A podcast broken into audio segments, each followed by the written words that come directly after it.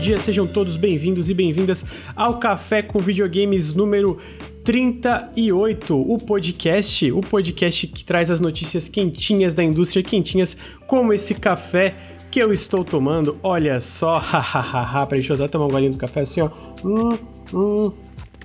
Estou aqui com meus amigos Ricardo Regis, o, o homem mais famoso da internet, ah, Luiz, é? o segundo homem mais famoso da internet, e eu que sou o mero host de vocês desse podcast. Queria saber, Ricardo, essa noite você dormiu bem? Eu tô no meio hoje, né? Tô me sentindo Tá no meio, é? Por que eu tô no é. meio hoje? Porque as câmeras, elas trabalham por si só. Eu abro o Discord e fica assim, eu vou arrumar um pouquinho. Ô, Lucas, mas você recorta isso igual tá cara, hein? Nossa senhora. Não, mano, tava recortado Eita. já. Saudade Mas quando... aí, dormiu bem? Saudade quando o Bruno trabalhava e. Porra, deixava. Que isso.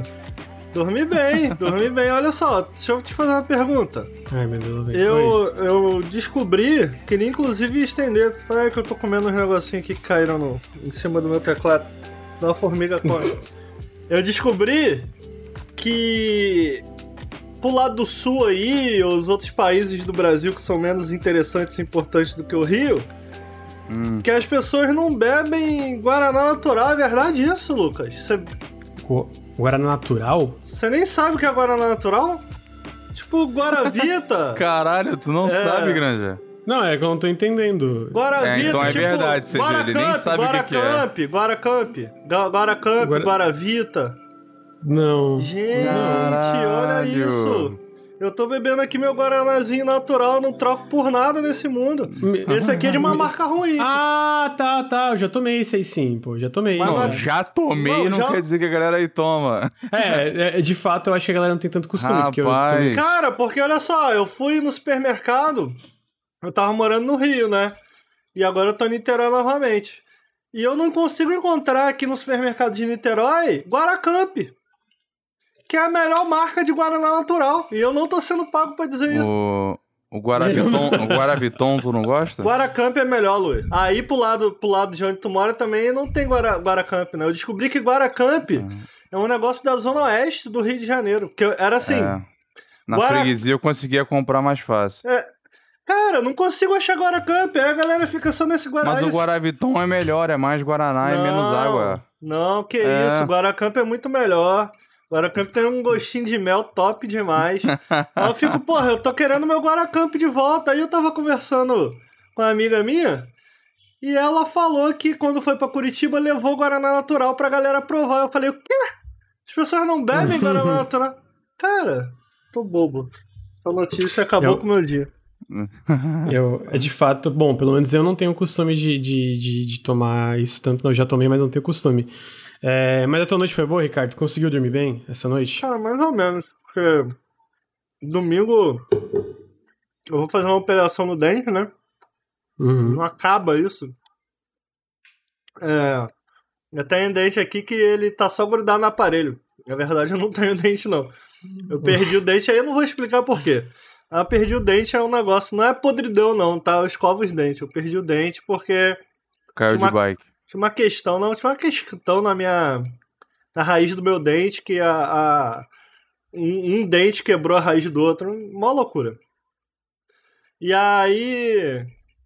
E aí eu vou, tô botando um dente postiço, enfim. Sexta-feira agora eu vou fazer uma operação. E aí eu tive que adiantar trabalho, né? Aí domingo eu passei trabalhando. Só que aí eu fiz a excelente escolha de só parar para trabalhar de madrugada, né? Que a gente quer aproveitar o final de hum. semana. Aí virei, né? Virei. Fiquei ontem, eu fiquei de meia-noite até três da tarde acordado trabalhando. Pô, Nossa, numa batida sim. só.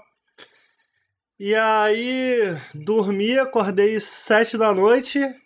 E aí não queria. Não queria dormir tarde, fui dormir dez da noite. Mas acordei quatro da manhã. Aí Dormi, dormi bem, mais ou menos. Daquele jeito. Mais ou menos. Não, é daquele jeito, daquele jeito. E tu, Lur, dormiu bem, Lur? Dormi de boa. Dormi de boa. É. Que bom, começando, começando a ficar melhor aí, eu tô mais adaptado ao horário do café. Porra, tiraram o Gil, Luiz. Tiraram o Gil, velho. É, cara. Porra. Aquilo foi. Tu vai defender foi... essa porra agora? Ué? Por Tu que, quer- que eu... Não, tu, não, Porque tu é Team aí. VTube. Tu é Team VTube, isso já me irrita. Já me irrita. Ô, ô, ô, Lucas, eu tô jogando.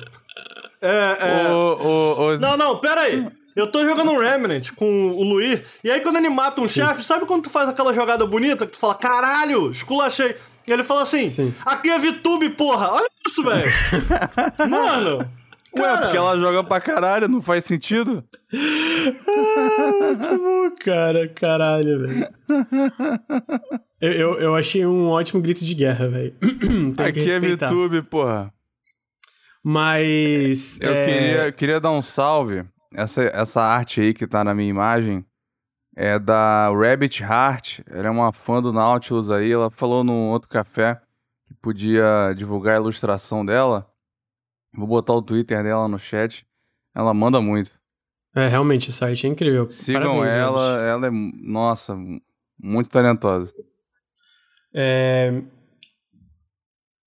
Sigam a Rabbit, a Rabbit Heart, realmente muito talentosa. Essa arte é incrível. Pra quem está ouvindo no feed é porque o Luir. A gente deixa uma ilustraçãozinha, geralmente que ele bota, então ele botou a ilustração da Rabbit Heart, que é muito boa. É, já eu, eu dormi meio mal, Ué. porém, porque. Cara, é porque eu tô. Como eu tava com sono meio zoado, porque esse final de semana foi muito caótico, né? Porque eu me mudei, olha só. Então eu tô nesse. Tô, tô morando com. Sabe com quem que eu tô morando, Ricardo? Com a Tô tua com o namorada? Ah, não. Não, tô morando com o Nicoco. Mas por que que tu não quis morar com a tua namorada?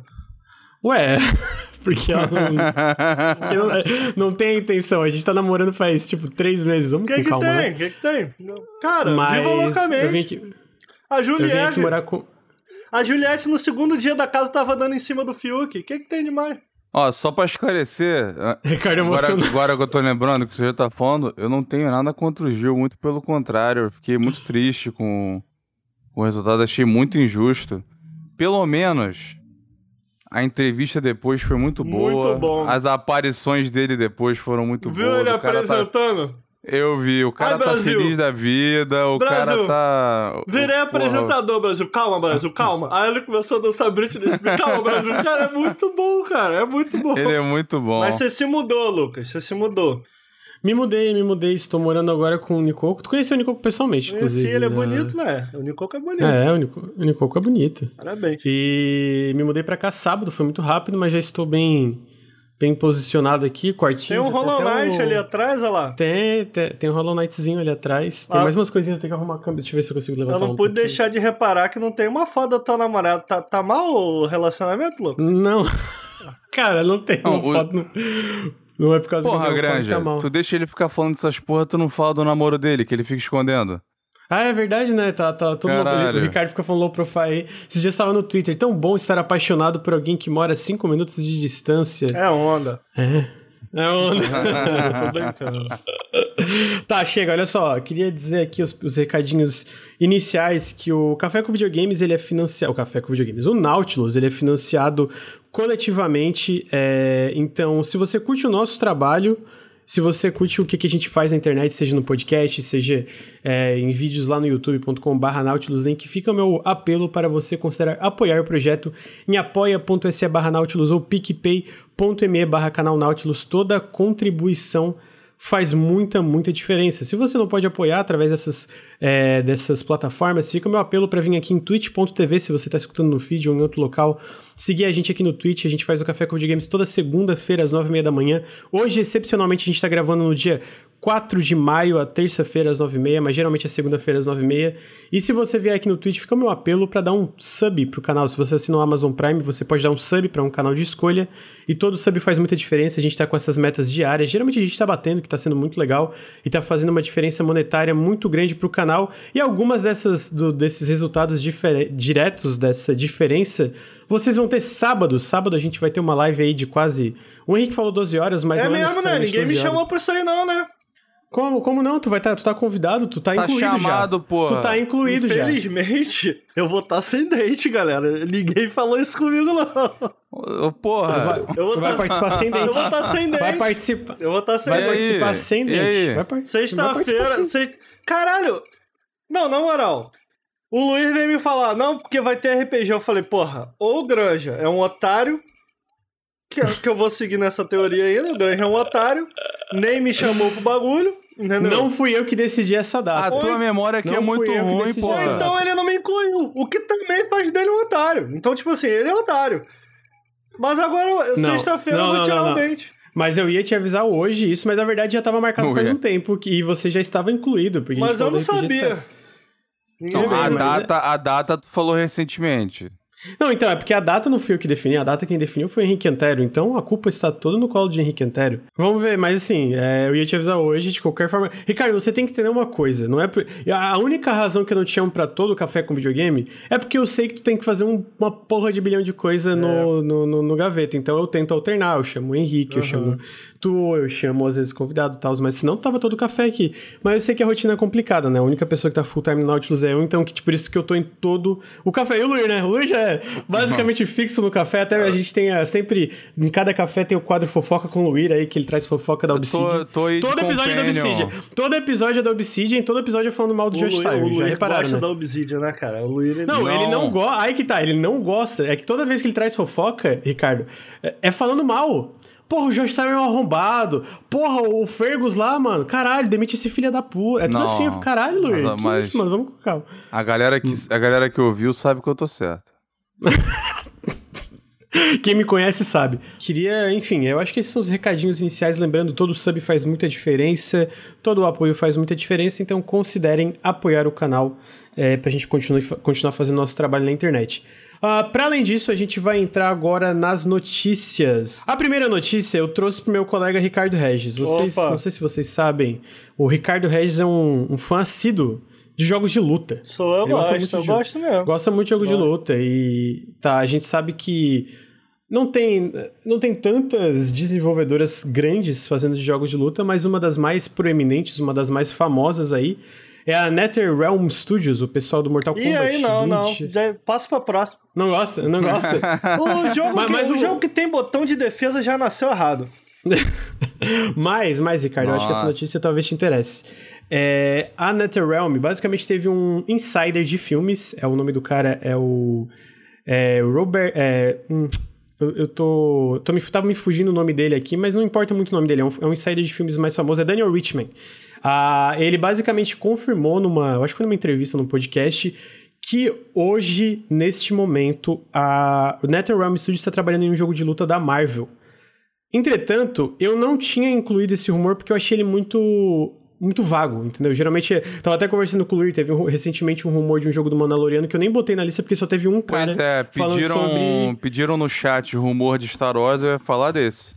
Mas esse é, como só tem uma pessoa que trouxe, eu geralmente não trago porque eu gosto que tenham mais pessoas corroborando com o rumor, né? Porque é, é muito vago e aí é muito, muito por cima. Então, a gente vai deixar isso de lado. É, é rumor, é muito vago. Talvez seja um jogo do Mandaloriano, essa é a notícia do Mandaloriano. Mas teve esse rumor, eu achei vago. Entretanto, o que, que aconteceu foi que o Ed Boon. O Ed Boon, a gente sabe que ele é meio, meio, meio malandro, né? Ele sabe dos rumores sempre faz uns, teaser, uns teaserzinhos. Ele deu RT num tweet do James Gunn. O James Gunn, ele tá trabalhando no, no, no, no, no Esquadrão Suicida, né? Ele também fez Guardiões da Galáxia. Ele deu RT num, filme, num, num negócio do Guardiões da Galáxia 3 falando: Uou, James Gunn conseguiu trabalhar tanto, na DC, é, tanto em filmes da DC como filmes da Marvel. Isso é impressionante. Emoji pensando. E aí eu, eu assim. O, pra quem não sabe, a NetherRealm, ele- eles fazem Injustice, né? Que é uma parada da, da, da, da DC, né? São, são os heróis da DC um jogo de luta. Então, e, e geralmente o Ed Boon, ele tá por dentro dos rumores, né? Na época do Mortal Kombat, quando tava tendo rumores do Mortal Kombat, até do próprio Injustice, ele fazia pequenos teases na internet, no Twitter, etc. Eu achei que esse esse tweet dele, é, junto com esse outro insider, que apesar de ter sido só um de filmes, é um insider aparentemente é, bem conhecido na área de filmes, etc., eu achei que dá um, um- um certo respaldo pro, pro rumor de um jogo de luta da Marvel. Ricardo, você odeia os jogos da NetherRealm, mas eu queria saber o que, que você acharia de um Não, É, eu não... Completo, jogo de luta da Marvel. Eu, eu, Não, que- jogo de luta da queria, Marvel. antes de mais nada, dar um destaque aqui pra mensagem do Balkanshi, que enquanto você dava a notícia, ele fez um comentário muito muito interessante. Ele falou assim, caralho, esse maluco mandou emoji pensando, então é verídico. Mas faz sentido, faz sentido. Significa que, que é, é meio que um tease sem falar nada e tal. Eu acho, Acho interessante, cara. Eu, eu, eu não, não é que eu não goste dos jogos da dos jogos da NetherRealm, eu acho que eles vêm melhorando muito. É, eu joguei menos do que eu gostaria, o último Mortal Kombat. De uma maneira geral, os jogos de luta eles tomam tempo, no sentido, requer tempo para que você internalize comandos, para que, enfim, eu, eu me incomoda muito jogar um jogo de luta sem saber o que eu tô fazendo, sabe? Então, geralmente, Uhum. pelo menos, dependendo do, do jogo, eu pego um personagem, eu dou uma treinadinha pelo menos 5 horas para pensar, ah, pra esse lado aqui eu tenho que melhorar, esse daqui é o combo básico, enfim.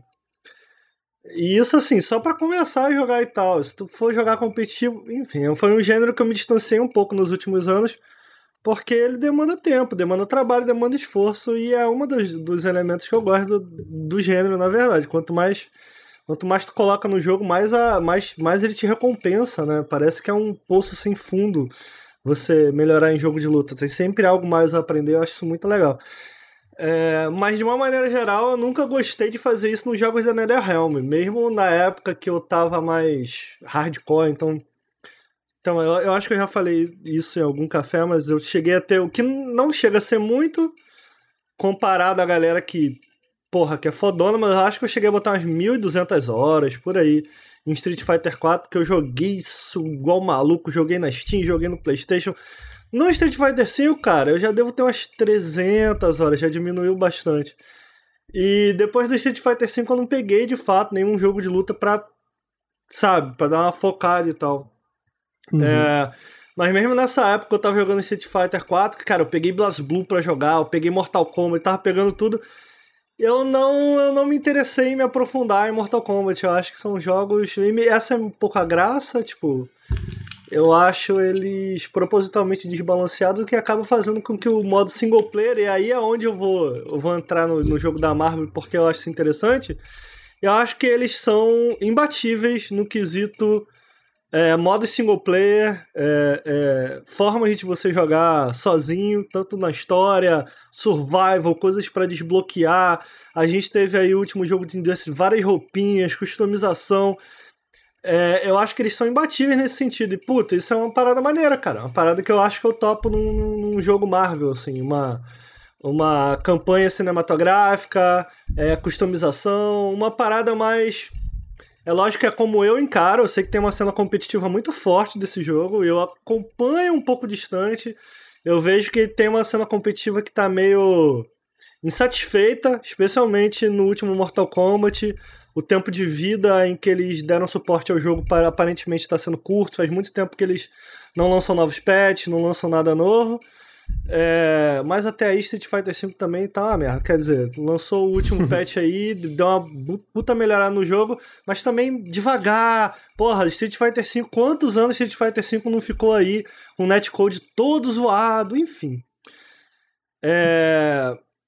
Então, cara, o que me interessa, eu, Ricardo, porra, mano, não tô querendo julgar aqui quem gosta do jogo de Mortal Kombat. Acho os jogos bonitos pra caramba, acho muito bem feitos. Em termos de animação, o último Mortal Kombat, que é uma das minhas maiores críticas, melhorou pra caramba. É, então acho que é uma, é uma direção que faz sentido, até porque o último Marvel vs Capcom flopou foda. Flopou foda. É, flopou foda, mas eu sinto que também um pouco por culpa da Marvel, né? Que não deixou muito herói entrar. Aparentemente, né? Não tem nenhuma notícia que bata o martelo sobre isso, mas dá a entender que foi um pouco nesse sentido, assim. Você vê que muitos dos heróis que não estavam no MCU não apareceram, um, um visual um pouco parecido e tal, tal, tal. Mesmo eles tentando no Marvel vs Capcom fazer uma campanha cinematográfica, a campanha é bem ruim, a Capcom ainda não sabe fazer isso. Então tem coisas que me interessam nesse nesse esse anúncio, entre aspas, né? Uhum. Mas de uma Sim. maneira geral, eu não sou o cara que vai se sentir mais impactado com uma notícia. Ficaria mais feliz se fosse um novo Marvel vs Capcom, porque eu gosto Uhum. mais da Capcom. Tem. Eu, eu, eu, eu tenho a impressão que eu li na, na época que a gente tava falando sobre a- os lances do, do Street Fighter. é, do Street Fighter 6, né? Que a gente teve aqueles vazamentos lá do, do Max, né? Maximilian e tal. Eu lembro de ter lido por cima que talvez tinha alguma ideia de um novo Marvel vs Capcom, mas. é, eu tô curioso especialmente pelo que tu falou, né? Eu não joguei tanto Mortal Kombat, a, a real que, né? Eu não sou o cara mais aficionado por jogos de luta, apesar de eu ter gostado muito do Street Fighter 4.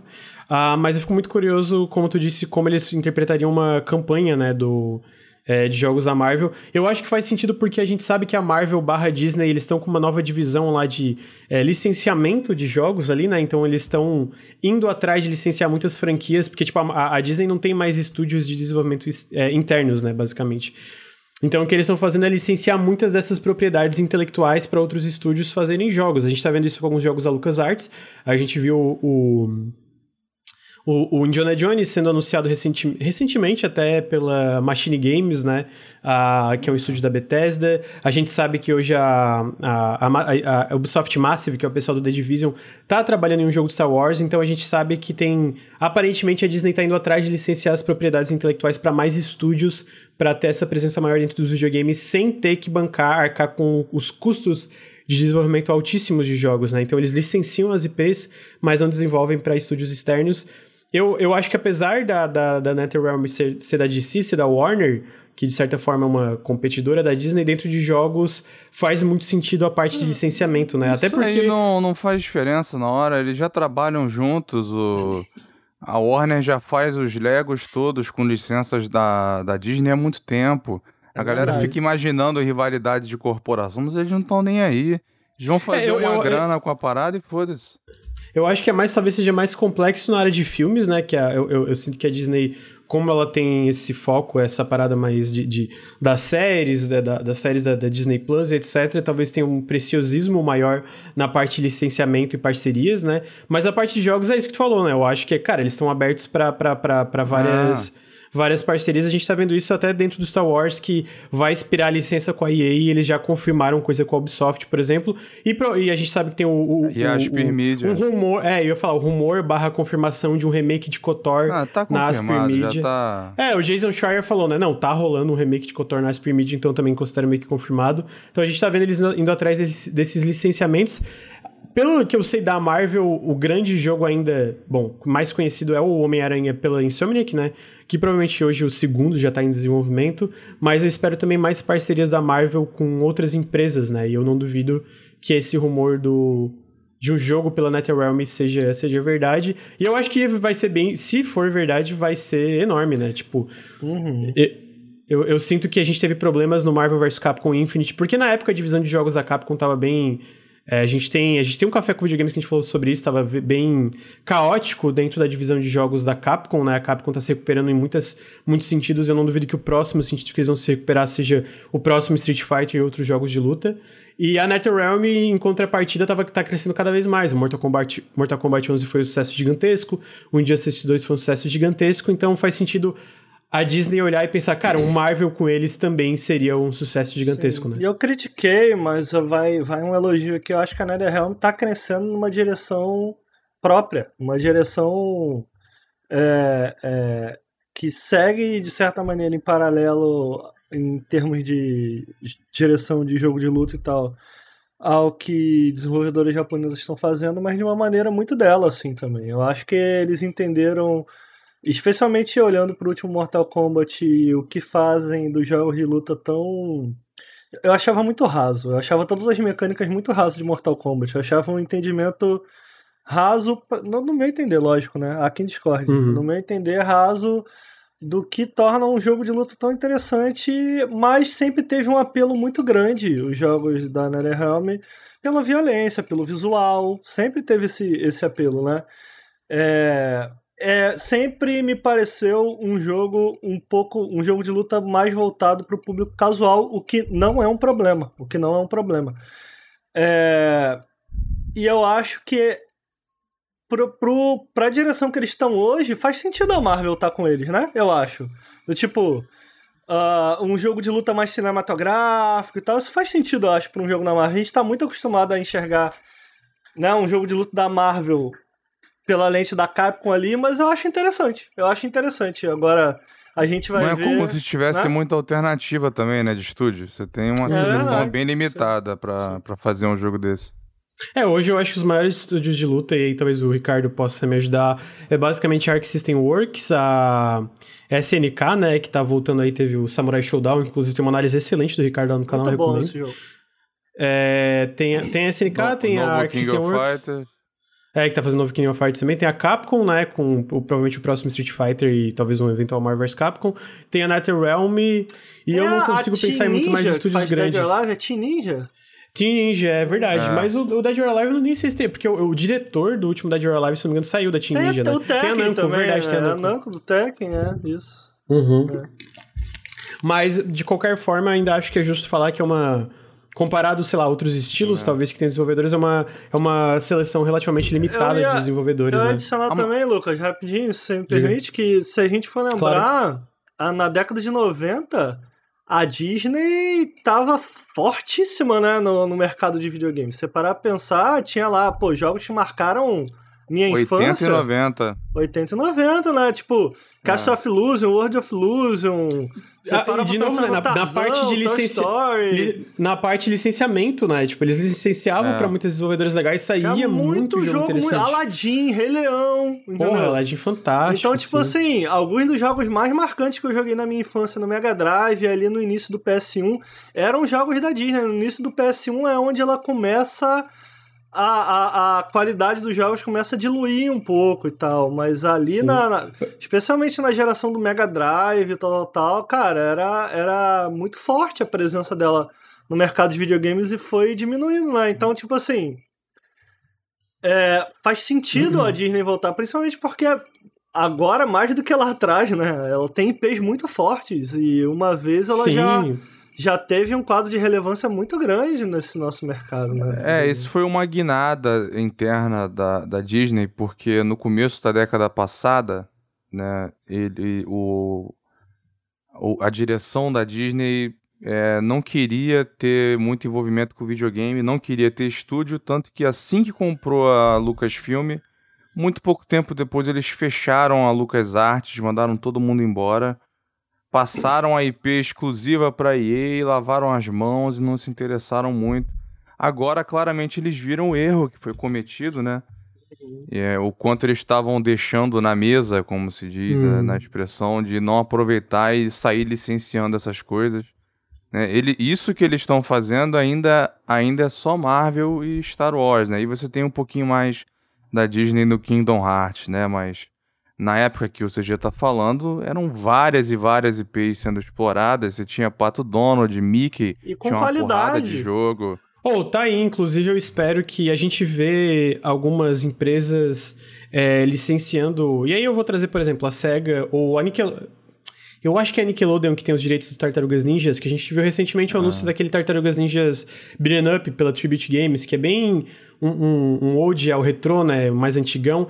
E eu acho que também tem um potencial aí, né, de pegar essas... essa- é, tudo bem, eu, eu, eu sinto que hoje o que, que a gente tem na parte de licenciamento da Disney, quem tá hoje, um dos caras que tá liderando, se não me engano, é o... É, é John alguma coisa, era o cara que era um dos, respo- dos responsáveis pelo portfólio da Sony. Então é o cara que manja, né? Que tem contatos na indústria, né? Então eu, eu acho que uma das grandes razões que a gente tá vendo é tanto. A gente tá vendo tantos jogos, tantos anúncios em relação a. Não, não vou dizer tantos anúncios, mas a gente tá vendo mais anúncios em relação à Sony licenciando projetos. Eu acho que é por causa dessas mudanças dentro do time de licenciamento da, da, da- Disney, né? Em relação a videogames. Então eu espero que uma coisa que aconteça, já que a gente tá entrando nesse assunto, nessa tangente, você citar World of Illusion, etc., é que eles não vão só com desenvolvedoras gigantes, né? Como aparentemente está acontecendo com a Marvel e esse jogo de luta da NetherRealm Studios, mas também algumas vezes desenvolvedores menores, talvez, tipo, nem falou, um novo World of Illusion, é, como tá, a gente tá vendo como, com jogos como Tartarugas Ninjas, etc. Né? Eu acho que seria um outro potencial, é, um outro nicho que tem um grande potencial para jogos de sucesso com custos menores, etc. Né? Então Ah, a eu gente teve o Castle of. Illusion, lembra? Que a gente teve o remake. Sim, teve da, É. da- publicado pela SEGA, né? Isso. Eu gostei bastante desse É jogo. muito bom, é Eu- muito diferente do original, mas muito legal. Uhum. É, rapidamente, só queria agradecer o Lucas Underline LLC13 pelos 8 meses de Prime e o Daniel88 pelos 10 meses de Prime. Muito obrigado. Também agradecer rapidamente dois apoiadores que eu esqueci mais cedo: Fabiano Fernandes dos Santos e Hugging, que apoiam o canal e permitem que a gente continue estar gravando aqui o podcast e outras coisas é, do Nautilus. É, mas em relação a essa notícia, eu acho que é isso. Não sei se vocês têm alguma coisa para acrescentar. É isso aí. É isso aí. Lur, tem alguma coisa para acrescentar? Alguma coisa que Não, era, era só para que eu esqueci de explicar na hora. Tipo, a Disney, ela, tava. Esse lance deles se afastarem de videogames é porque achava que eles estavam espalhando a atenção em meios demais. Eles queriam focar é, na época no cinema e depois no Disney Plus, né? O Bob Iger, o CEO, que depois voltou agora muito envolvido, dizia que esse era o futuro e o maior legado dele na empresa. Mas aí agora que, né, que isso já está acertado, o MCU está num, num estado excelente, eles estão rearrumando o universo Star Wars, né? E então estão aproveitando mais a, a, todas essas licenças. E por isso que tá, tá cheio de boato, acredito que vários são verdade. Alguém pediu ali mais cedo um leak de Star Wars. Um leak que teve esse mês foi que vazou no TikTok um vídeo mostrando o set da série Obi-Wan. Então a série já tá em produção. Olha Fica aí, aí o leak para quem pediu. O... A gente não traz só notícias de videogames, como vocês podem ver, a gente traz notícias da indústria de entretenimento inteira. É... Mas em relação a isso, eu acho que essa notícia. E em seguida eu, eu também vou falar sobre é, leaks e rumores, mas na verdade eu vou fazer um, um link aqui. Que basicamente a gente teve o, o relatório fiscal da Microsoft, ela estava falando sobre o, o, a rentabilidade, os lucros, etc., do último, do último trimestre fiscal. Henrique que não... Pira. Henrique Pira. Que basicamente eles falam de novo que foi um melhor trimestre fiscal desde que começaram a falar sobre números, desde cerca de seis anos atrás. Eles falam que teve um aumento de 50% na renda ano a ano. Ah, falam que o Content and Services aumentou 34% graças a vendas de software e o crescimento do Game Pass. E também que o hardware, especialmente, aumentou 232%. Obviamente, graças ao lançamento do, do Series, né? Da série Series X, Series S. Que a Microsoft fala que a demanda da, da, da, do, dos novos consoles é maior que o suprimento, graças a esses problemas que a gente está tendo com chip, etc. E a gente está vendo que está tendo dificuldades em a produção dos novos consoles manter o ritmo da demanda, né? Então a gente tá falando disso e umas coisas que, uma das coisas que eles falam é que o crescimento do Game Pass tá vindo, tá atrelado ao conteúdo, que é meio óbvio, né? Esse investimento de conteúdo gigantesco que a Microsoft está tendo no Game Pass. É, e eles citam dois, é, duas coisas especificamente. Uma é a compra da Bethesda e outro é, são acordos com third parties, né? Tipo Outriders e o MLB deixou no lançamento do Game Pass. Em relação à compra da Bethesda, a gente vê que é um investimento que eles falam em first party, né? Investimento nesses estúdios internos para ter lançamentos day one Game Pass garantidos desses estúdios e parcerias. E aí, dentro desse contexto, eu trouxe toda essa parte de como o Game Pass está crescendo graças a conteúdo. A gente teve rumores sobre novas parcerias da Microsoft com estúdios grandes independentes pela parte de publicação. A Microsoft não é dona dos estúdios, mas ela publica jogos de outras desenvolvedoras. A gente sabe que tá, eles estão negociando com Hideo Kojima, negociando com várias empresas. E uma que saiu agora que eu achei interessante trazer, que foi um, é, um, é, um, é um rumor, entre aspas, corroborado pela Euro, Eurogamer, pelo Windows Central e por outros é, jornalistas que falaram, cara, de fato, eles fecharam um contrato, um acordo com esse estúdio, é que a Microsoft acabou de fechar um acordo com a IO Interactive, do Hitman, para um, uma nova IP publicada pelo Xbox. É uma nova IP é, liderada pelos veteranos do estúdio. E eu achei interessante o que, que eles falam. É, ele, ela ainda está bem cedo. Eles abriram um estúdio em Barcelona recentemente para apoiar na IP, então é um projeto que vai demorar alguns anos para mostrarem pela primeira vez. Mas eu achei interessante que é uma nova IP, uma nova IP, na verdade, é baseado em um universo de fantasia da IO Interactive, que eu acho que é uma primeira para o estúdio. E outra coisa que eles falam é que dentro do protótipo, dentro do pitch do jogo, é um jogo behind the back, no caso a câmera atrás, Diablo-like. Então o que a gente tira aí é que talvez seja uma coisa meio com loot, meio de ação e RPG, num universo fantasioso pela IO Interactive. Tipo, esse, é, tipo... Tipo esse Dark Alliance novo, só que com valor de produção maior, talvez. É, que falam que é um triple A, né? E eu é. achei interessante porque é um. É um devaneio, é, um, é uma. É uma uma direção muito diferente, muito nova pro estúdio. Eu achei bem muito. interessante isso estar tá acontecendo. Eu acho que tem muito potencial. Pessoalmente, eu acho os jogos da Interactive todos. Eu joguei, é, joguei até o Kenny Lynch. Eu acho todos bem interessantes, mesmo com alguns com muitos problemas. E eu joguei várias horas da nova trilogia recentemente do, do Hitman, né? A nova trilogia que eles lançaram. Fantástico, eu acho fantástico. Eles fizeram um trabalho excepcional nessa trilogia nova. Então, eu queria saber o que vocês acham é, é, é, pouca coisa, então eu imagino que a gente vai comentar pouco sobre isso, né? Mas o que, que vocês acham sobre o potencial que esse jogo tem e o que, que vocês acham sobre essa possível nova direção da IO Interactive? É, talvez começando pelo Luir aí. Eu vi um comentário, acho que foi no Reddit ou no Twitter, alguém falando assim, tava assim, RPG, dois pontos, existe. Aí tá lá, Microsoft, how much? Basicamente isso, eles querem hum. tudo que é RPG absorvido pelo Game Pass e esse aí, cara, é, é um exemplo inusitado, mas assim, pelo que o pessoal já falou, né, esses insiders e tal, ele já no mínimo teve um protótipo. Tem lá o codinome Dragon do jogo. Uhum. Então eu, eu acho que eles estão. Não tá sendo. Não tá sendo um tiro no escuro. Eu acho que eles já viram um potencial na coisa. Né? É um estúdio muito talentoso. E por enquanto não tem muita coisa para especular, né? Não, não vazou nenhum detalhe sobre o jogo em si, fora isso que é um Diablo-like vindo de trás. Diablo-like é um, foi usado um termo usado meio meio Diablo, solto né? assim, né? Acho que só quer dizer que vai ter loot e tal. Espero é que seja. A câmera, a câmera faz diferença num Diablo, né? A câmera examina. É, é por isso que Behind the Back, pois pra mim, é. não é exatamente um Diablo. Eu acho que Diablo-like talvez seja mais na vibe de fantasia e que possivelmente tem algum tipo de loot, né? Porque. Eu imagino cooperativo e loot, né? Loot. Uhum. É, eu imagino realmente algo tipo esse novo Dark Alliance, só que AAA e com. É.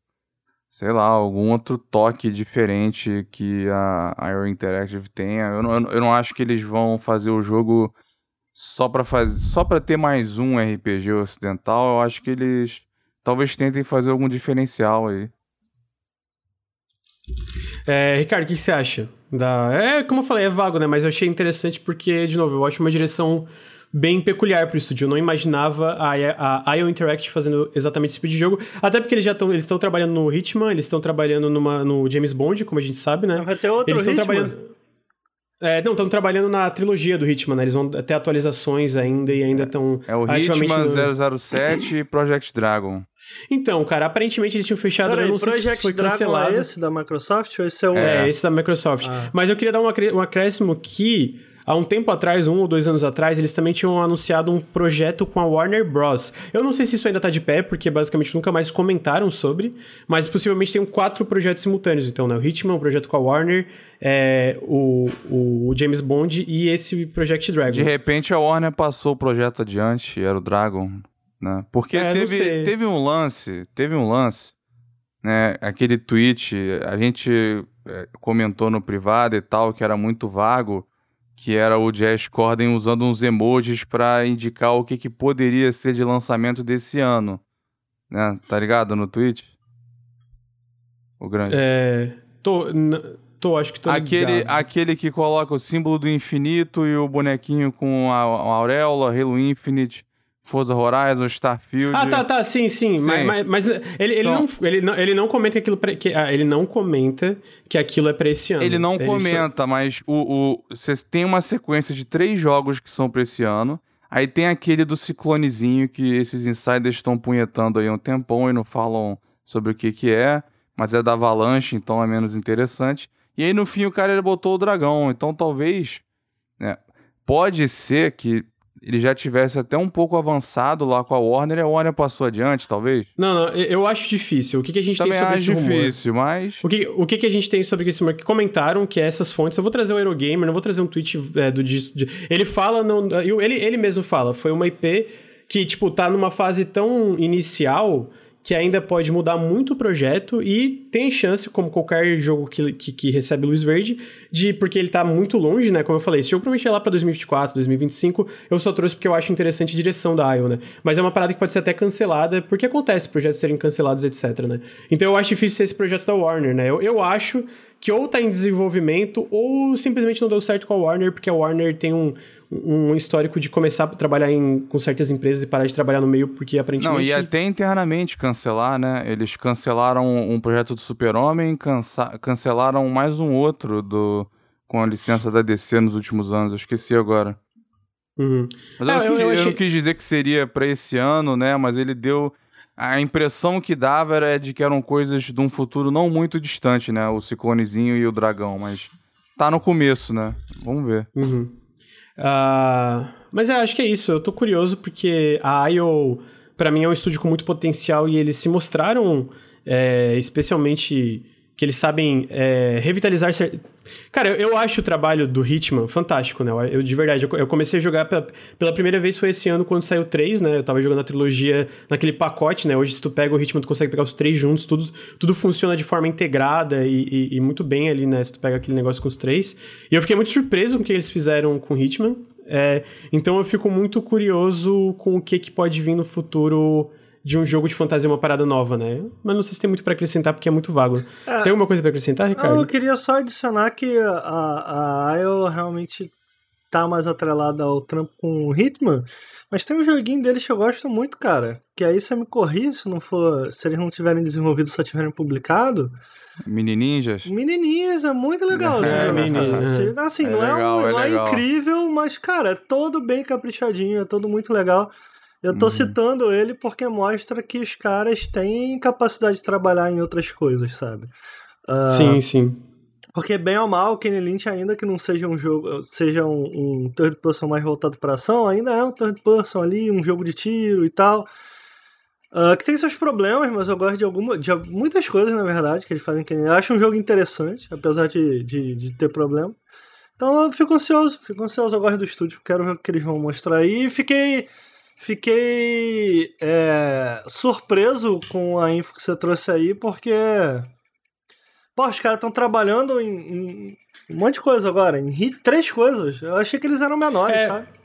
É, então eles estão expandindo muito, né? Eles falaram até numa matéria relativamente recente da Games Industry que eles querem, tipo, se tornar um dos maiores estúdios da Europa e a ideia é expandir para tipo eles vão mais de 400 também, né? eles, eles pertenciam à Square, não tinha uma história dessa? Sim. Eu achei que eles foi, tinham foi muito fodido quando saiu. Mas eu, não eu, eu recomendo a, o NoClip, né? Um, para quem não conhece, o NoClip é um canal de documentários de videogames fantástico. Eles têm um documentário muito grande sobre todo o processo de desenvolvimento do Hitman e fala sobre essa saída da Square e de fato foi muito muito perigoso, eles quase faliram, né? Inclusive, eles falam que tiveram, na época que, que eles saíram da Square e teve todo aquele período conturbado, né, do ritmo, etc., que teve muitas ofertas de compras e, e, ofertas de compras bem atrativas que eles citam, né? Eu imagino que provavelmente a Microsoft foi uma delas e outra, outras empresas, porque a IO Interactive ah. hoje é uma da, dos maiores estúdios independentes do mundo, né?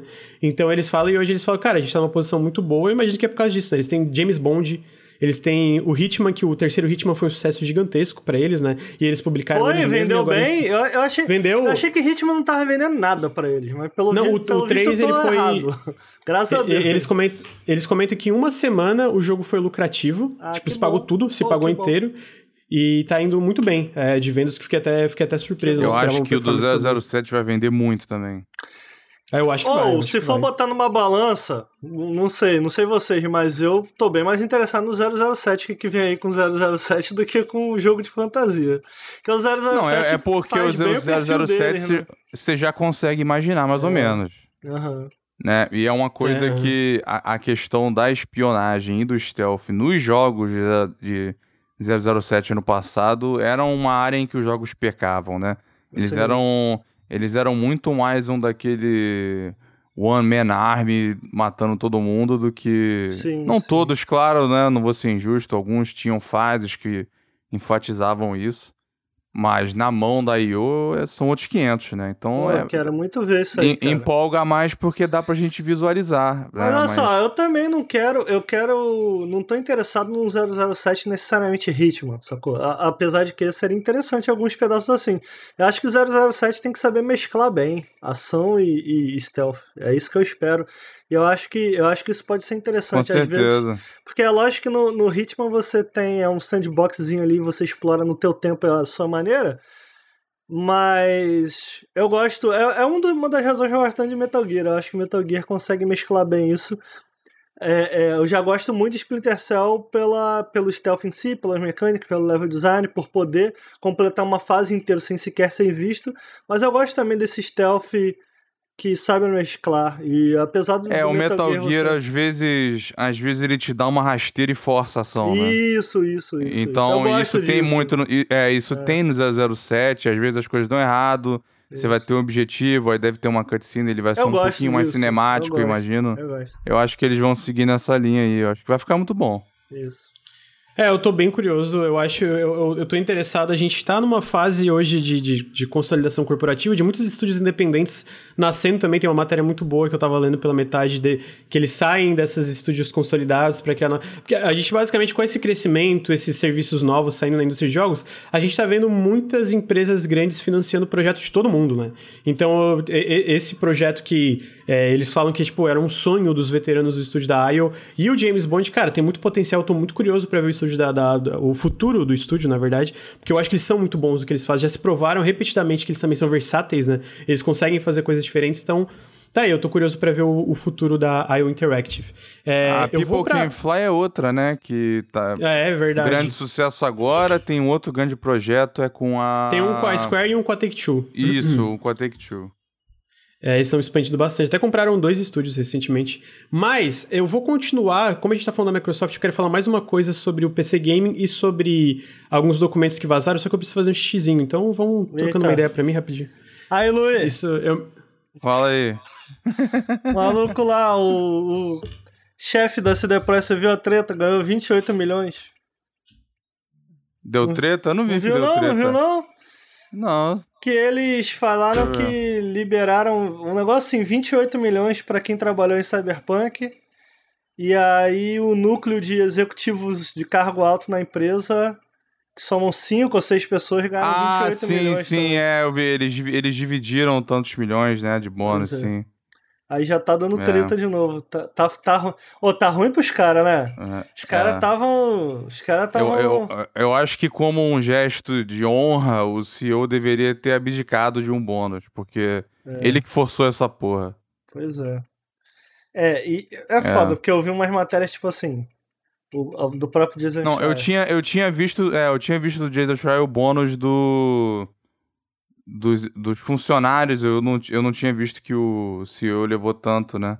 É porque a galera recebeu entre CEO, 5 e 20 mil. O núcleo de. Ah, de, é, os diretores, é, eu tô vendo Isso. aqui. Os, os cinco membros do, do, da direção lá dividiram Isso. 28 milhões. 28 milhões E depois 29 milhões foi para 865 empregados. Mas aí eu li assim, o pessoal falando, porra, depois do lançamento de Cyberpunk, que, que esses caras merecem bônus? Só que, velho, Cyberpunk vendeu pra caralho, né? Tipo, vendeu tem... pra caralho. Foi muito mais dinheiro do que caralho. isso, né?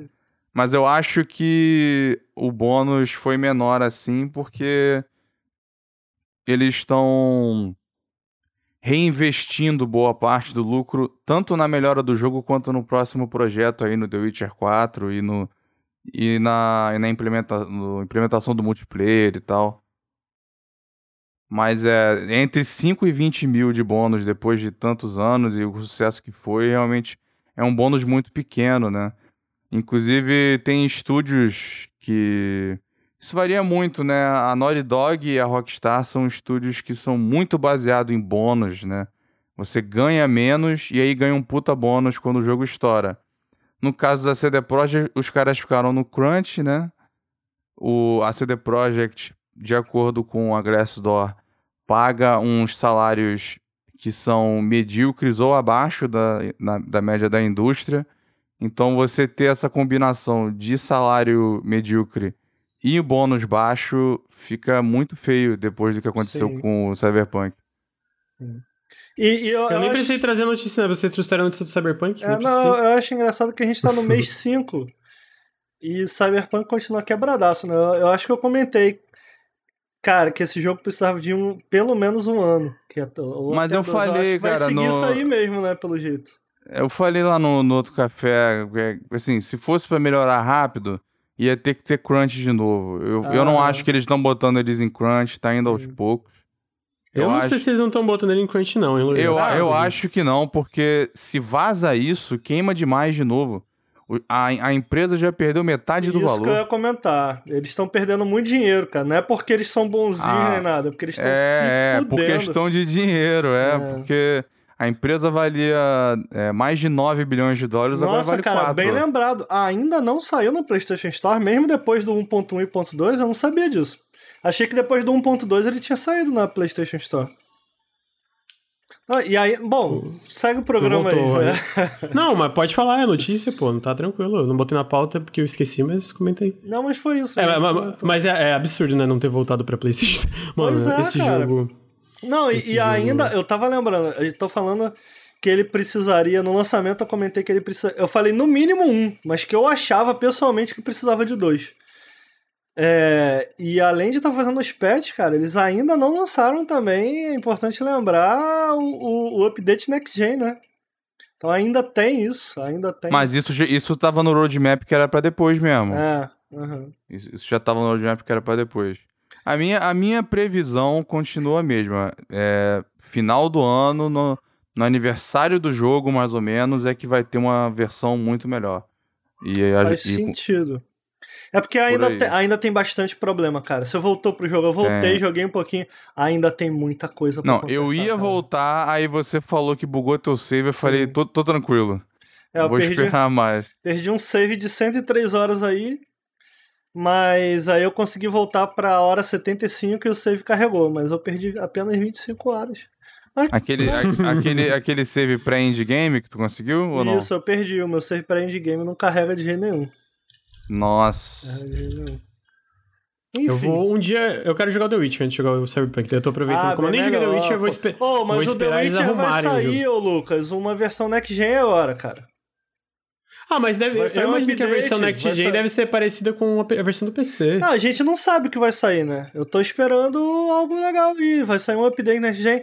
O Cyberpunk, cara, ele usa muito bem o Ray Tracing, quem sabe? Porra, o Cyberpunk, sabia disso, Lucas? Cyberpunk é o primeiro jogo a usar Ray Tracing global. Porque geralmente, sabia, geralmente é pesadíssimo, né? Porque geralmente É a gente tem um, um Ray Tracing direcionado em certas partes. É. Ah, é- A eu iluminação acho que sa- global do Cyberpunk é Ray Tracing. Saiu uma- um update recentemente pro Metro Exodus gratuito, né? Que eles retrabalharam Ah. todo o ray tracing do jogo. Eu recomendo que vocês vejam um vídeo no Digital Foundry, é muito bonito, É. né? Ainda é, ainda é uma técnica que tá sendo trabalhada em cima, porque é é muito novo. Mas eu acho que, se eu não tô falando besteira, eles implementaram um ray tracing global também. Ah, agora, pós- pós-patch, né? No, no Metro Exodus tem um vídeo no Digital Foundry Legal. que eu recomendo. O jogo já era bonito, sem ray tracing ele é lindo. Com ray tracing fica, tipo, É absurdo isso, é visualmente, tá ligado? Eu nem sou o cara mais entusiasta em Ray Tracing, mas eu devo dizer que eu sinto diferença Cyberpunk. Realmente.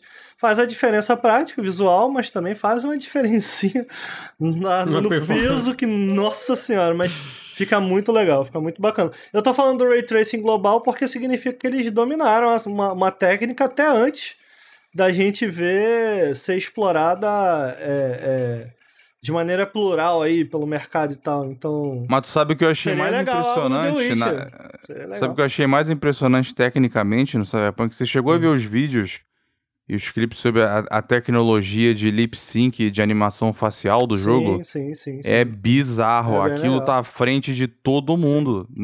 Não tem melhor do que isso na indústria até agora. Não tem. É, pois é, é, é, falar, falar coisas boas de Cyberpunk me deixa triste, porque. Porque, o- é, não sei se a galera viu, assim, eles fizeram um, um modelo que se adapta à língua da dublagem. Isso. Então o lip sync fica de acordo com todas aquelas línguas que o jogo tem. Isso, a, a, a ferramenta te permite modificar algumas coisas. A mão a Ubisoft vem trabalhando nisso, o próprio Assassin's Creed já teve isso. É, mas. Eu não joguei o último Assassin's Creed, mas parece muito pior a, a animação facial. Sim, então, isso que eu ia adicionar. Mas a É. qualidade da animação, ela do Cyberpunk é bem superior. É, é isso, em, te- em termos tecnológicos, o Cyberpunk, pelo menos jogando no PC, né? Ele impressiona em, em- em muitas direções, assim, mas também decepciona mesmo. Na mesmo até acima quantidade. Então, tipo assim, falar dos pontos positivos do Cyberpunk me deixa triste porque eu fico. Que desperdício. Bom, Porra. Eu, eu- gostei Tristeza. mais do que desgostei, então... Não, eu acho que eu também, mas tipo assim, enfim, a gente vai começar a falar de Cyberpunk e a gente vai ficar aqui pra sempre. Aí o grande, aí Chega. o grande a bola. A, a próxima coisa, a gente tava falando da Microsoft, eu vou manter aqui, só que dessa vez eu quero falar. Antes, de- Sobre- antes disso, tem um anúncio. O que que é anúncio, Lúcio? Tem um anúncio. Pra quem tem o BTTV no Twitch, tem, tre- Ah, que, que anúncio, Luiz? tem, Chega, tem boca aí. três emotes novos. pro Chega, Nautilus para, para, para. Que para, eu fiz. ninguém quer saber, não, man. Ninguém quer saber, ninguém precisa saber Eu desses emotes aí, não. gostei. É, mas a próxima notícia aqui. Ah, primeiro eu vou trazer rapidamente o. Bom, na verdade, eu vou falar sobre. A Microsoft falou algumas coisas aí essa semana sobre é, é, um, comprometimento, eles estão reforçando o comprometimento com o PC Gaming. Foi uma coisa bem, bem michuruca, mas a coisa que eu, eles basicamente falaram crossplay, cross-progressão entre todas as plataformas do Halo Infinite, que é coisa que a gente já esperava, na verdade, porque é padrão de todos os jogos. Ah, eles falaram sobre mais melhorias vindo para loja, de, loja de PC do Game Pass até o final do ano, que é uma coisa bem importante, mas eu acho que a maior coisa é que eles falaram que os desenvolvedores que lançarem jogos no Windows Store vão receber 88% dos lucros de seus jogos, em vez do padrão 70%. Hoje, boa parte dos, das lojas lojas de videogames, para quem não sabe, a divisão funciona que 70% dos lucros vão para os desenvolvedores e 30% para a loja. Steam é isso, as lojas dos consoles são isso, e aí agora eles anunciaram que o Windows Store vai ser 88%, seguindo o padrão da, da Epic Game Store também, né? Ah, e aí também teve um vazamento, que tá tendo agora uma grande luta entre a Epic e a Apple, né? E aí tá vazando várias coisas que vou citar um pouco mais pra frente no café, que eles falaram que eles pretendiam mudar também, tiveram planos a um ponto de mudar a loja de consoles para 88% também. Só que eles falaram, eles voltaram atrás e falaram que não vão fazer isso. É, nesse momento eles não têm planos nenhum, plano nenhum de mudar esse, essa porcentagem com publishers no, nos consoles, né? Mas achei uma coisa interessante, é porque eu acho que é, no geral, a gente tá vendo isso com a Epic, a Epic tentando lutar para lutar, entre aspas, né? Basicamente, eles querem entrar na, na parte PC Game, mas essa mudança de, de porcentagem, né? Eu acho que a própria it.io também tem essa, uma porcentagem maior para desenvolvedores, não sei se 88%. E aí, nesses vazamentos também da, dessa porcentagem, a gente sai alguns detalhes de acordo com exclusiv, de exclusividades da Microsoft, que foi que o Stalker 2 vai ser três meses exclusivo para console, né? Console Exclusive, que eles chamam. O Tetris Effect Connected que isso, seis não vai meses. sair pro PC, não? Não, vai ser para PC, é, a parte de console, né? Que depois de três ah. meses pode ser para outros consoles.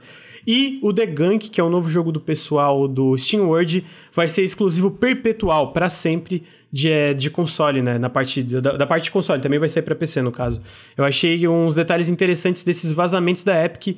E eu queria saber o que, que vocês acham desses 88%. Vocês acham que existe qualquer chance dessas mudanças pressionar outras lojas a, a fazerem o mesmo? Eu acho difícil, mas eu queria eu a opinião que tá de, de, vocês. Uns aí. jogos aí independentes na loja da Avisa o Fiuk. Galera que tá aí, de repente, com dificuldade. eu, eu, eu, eu, queria ver a. Será que a Steam nunca vai voltar atrás, ô Lucas? Do quê?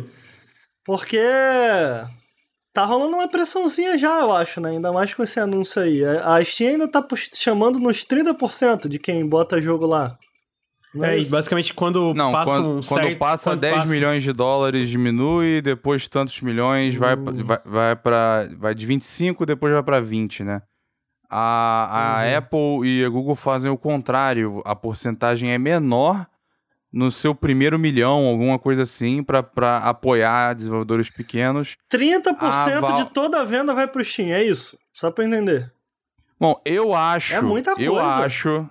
Eu acho hum. que em alguns casos foi feito um acordo em que não é assim. Eu acho que, por exemplo, o retorno da EA ao Steam deve ter envolvido um acordo que fala: olha só, vai ser tudo 20%, independente da renda. Hum. Entendeu? Vamos fechar tudo com 20%. Eu acho que a Microsoft pode ter feito um acordo desse tipo. Eu não acho que eles estão botando 30% mais para todo mundo. Mas é o problema é que eles estão apelando para os grandes em vez de ajudar os menores. Mas olha só. É, eu, eu queria trazer um parênteses bem rapidinho, ah. que dentro disso teve uma, uma pesquisa recente da, da do, Teve dados né, de pesquisa da GDC Online, e de todos os entrevist, é, desenvolvedores entrevistados, só 3% acham que a divisão de 30% para as lojas e 70% para os desenvolvedores é justa. Eu não incluo só a Valve aí, eu também incluo os consoles.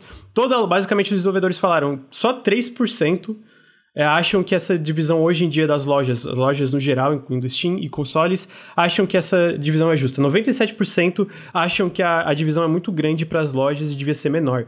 Então tá aí um dado de cada. É, os desenvolvedores no geral estão cada vez mais frustrados, grandes, pequenas, médias, com essa divisão de 30% para as devs, né? Então achei interessante Olha, esse dado para com, complementar pera, né, a discussão. Pera, deixa eu só fazer uma pergunta, rapidinho. Manda. É, não, o Luiz comentou da diminuição de acordo com quanto vende. O desenvolvedor uhum. indie, foda-se, ele vai pagar os 30% mesmo, não tem uma é, taxa 30%. menor. É, mas não, se, o se ele desenvolvedor indie passar bate, de milhões, é, diminui. Ele também diminui, também diminui. Caramba, 30% pra um indie é muito, né, cara? É meio sacanagem, né? É, eu concordo. eu É, é, é, o- é o padrão há muito tempo, que bom que tá sendo desafiado, né? Foi uma pressão, mas assim, vou talvez seja controverso ah, o, o lá que eu vem vou o falar. VTube. Vai, VTube. Não, é porque Ah. assim, essa questão do. A, a, a, Epic ainda não conseguiu provar né, o, o- o que o Tim Sweeney falou de que só 12% é o suficiente para você sustentar a loja e ter um serviço bom. Tanto que em algumas formas de pagamento, eu não sei se já mudaram isso, tinha até algumas formas de pagamento na Epic que você tinha que pagar uma taxa extra, porque tem lá um processamento diferente. Eu acho que assim, você vê a diferença. Eu, é óbvio que eu quero que os desenvolvedores ganhem o máximo possível, mas eu acho que com 12 você não vai ter tanto dinheiro voltando para a loja em si. E aí você não vai ter uma plataforma tão boa quanto é o Steam consumidor, hoje, né? entendeu? Porque a, a Valve tem que colocar. A Valve, assim, eles estão deitados em berço esplêndido, né? Com a posição deles no mercado. Inclusive, eles estão sendo processados. Né? O Humble Bundle entrou nessa onda do, desses processos e está processando o Steam por monopólio, né? Um dos argumentos deles é de que diminuir essa taxa em outras lojas, de que qualquer tentativa de competir com o Steam fracassou, que eles têm numa posição uma posição praticamente monopolista e tudo mais. E realmente 30% é demais. Eu, mas eu assim, eu espero que eu espero que reduza, mas eu não é que eu não queira, eu acho que 12% na Steam não é realista. Não, é que eu, eu, acho que o que tem que ser dito aqui é porque tem, é, a, indústria também tem a parte do consumidor, né? E de fato, hoje a loja do Steam é de muito longe a, a melhor loja para Pois é, você vê, você vê por essa atualização que a Microsoft publicou agora, uma das promessas deles para Windows Store no PC é melhor, é melhor estabilidade na instalação e velocidade de download. Olha que absurdo. A loja tem quatro anos e você não tem estabilidade para instalar o jogo. A galera aí que usa sabe que tem vezes que o jogo some e você tem que instalar de novo. A velocidade de download varia horrores, normalmente é péssima. Então, assim, a, a Epic Store também tá aí há anos. Eles estão investindo centenas de milhões. A gente viu nos documentos quanto dinheiro eles perderam. Eles quiseram botar o carro na frente dos bois, então a loja é uma porcaria, mas tem um bando de exclusivo. Entendeu? Então, é, eu, eu acho que. Mas, mas assim, eu, eu acho esse argumento um pouco falacioso, porque ninguém tá dizendo que precisa ser 12%. O argumento dos desenvolvedores é que 30% é muito. Não, é, é esse. Não, não, é- não, não, não, tô, não tô dizendo. Não tô dizendo que.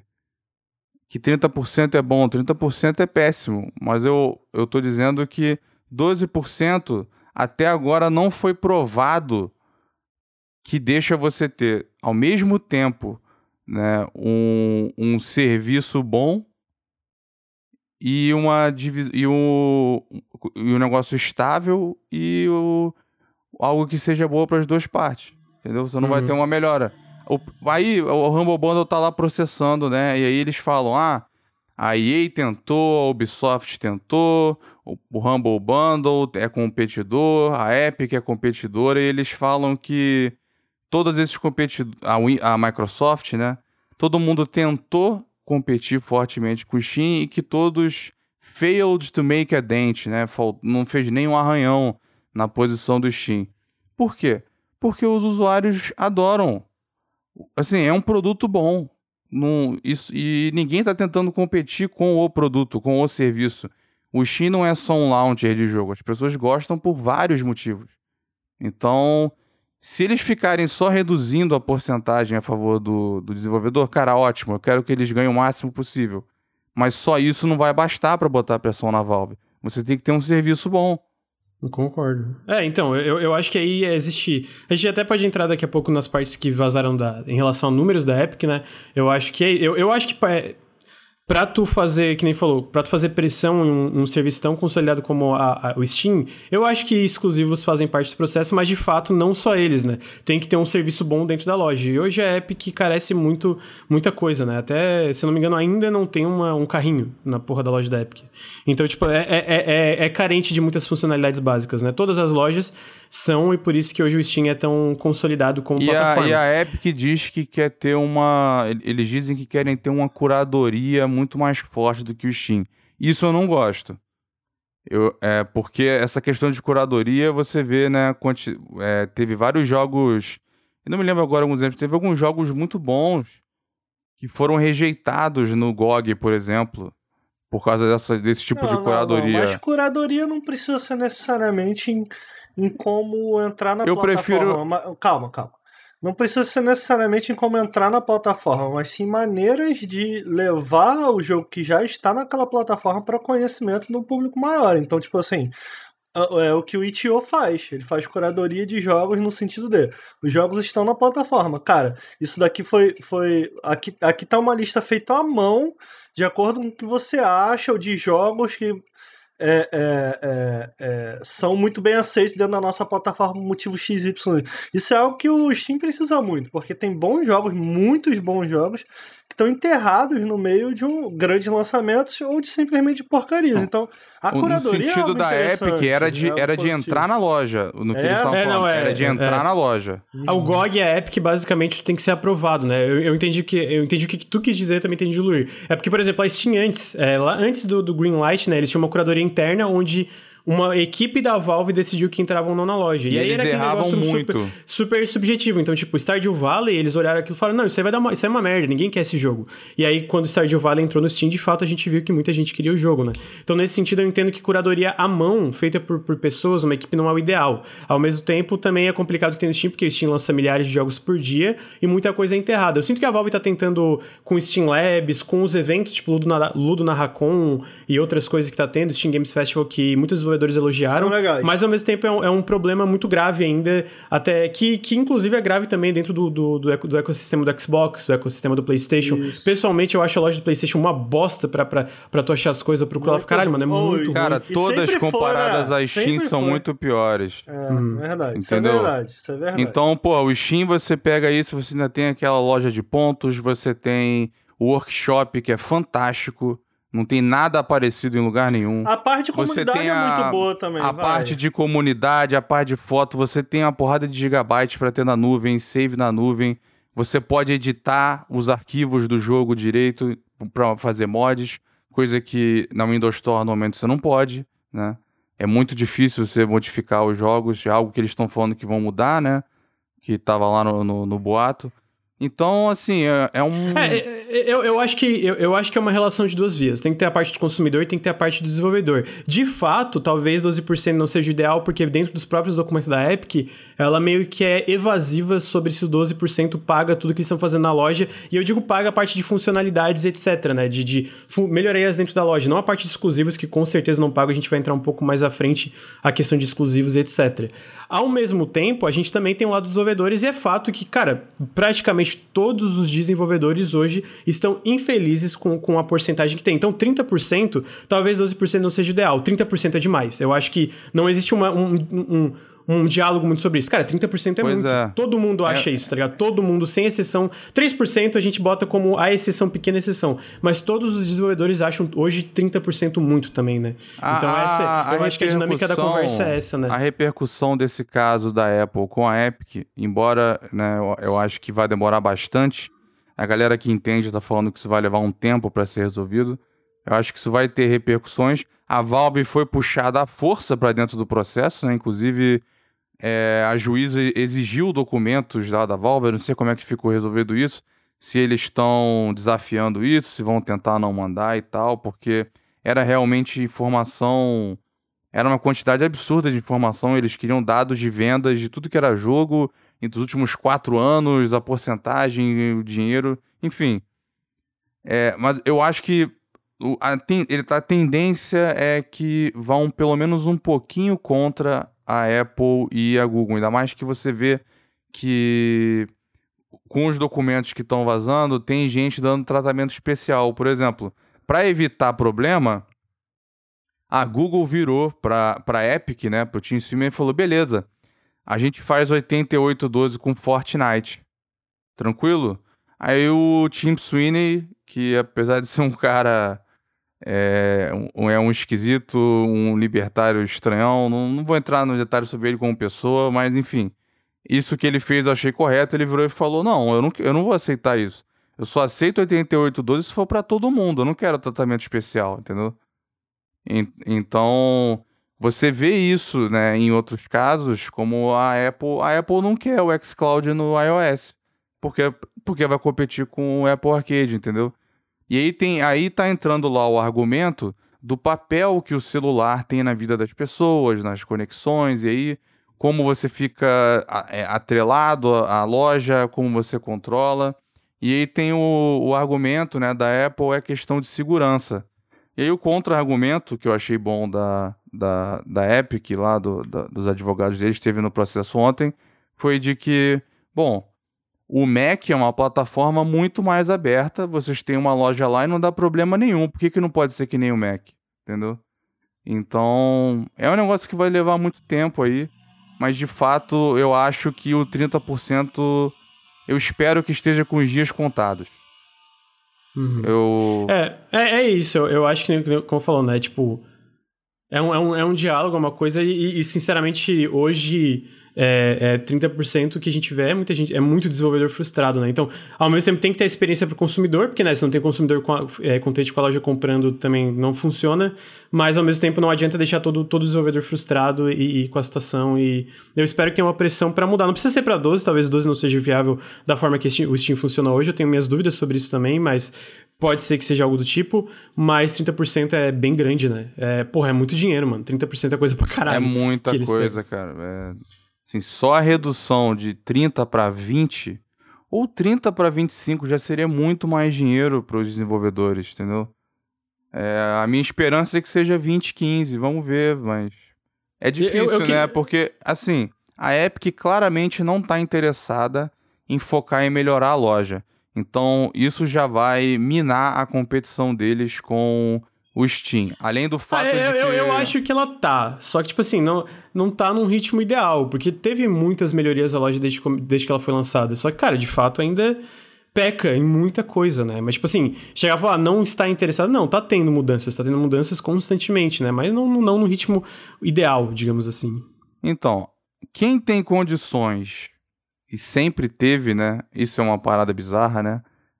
o, PC Gaming é o Windows, é da Microsoft, eles têm esse domínio já há 30 anos e eles nunca conseguiram fazer um, um serviço decente de loja ou, ou de algo do tipo. Agora, com o Game Pass, eles têm todo o incentivo, colocaram essa porcentagem menor aí, maneiro.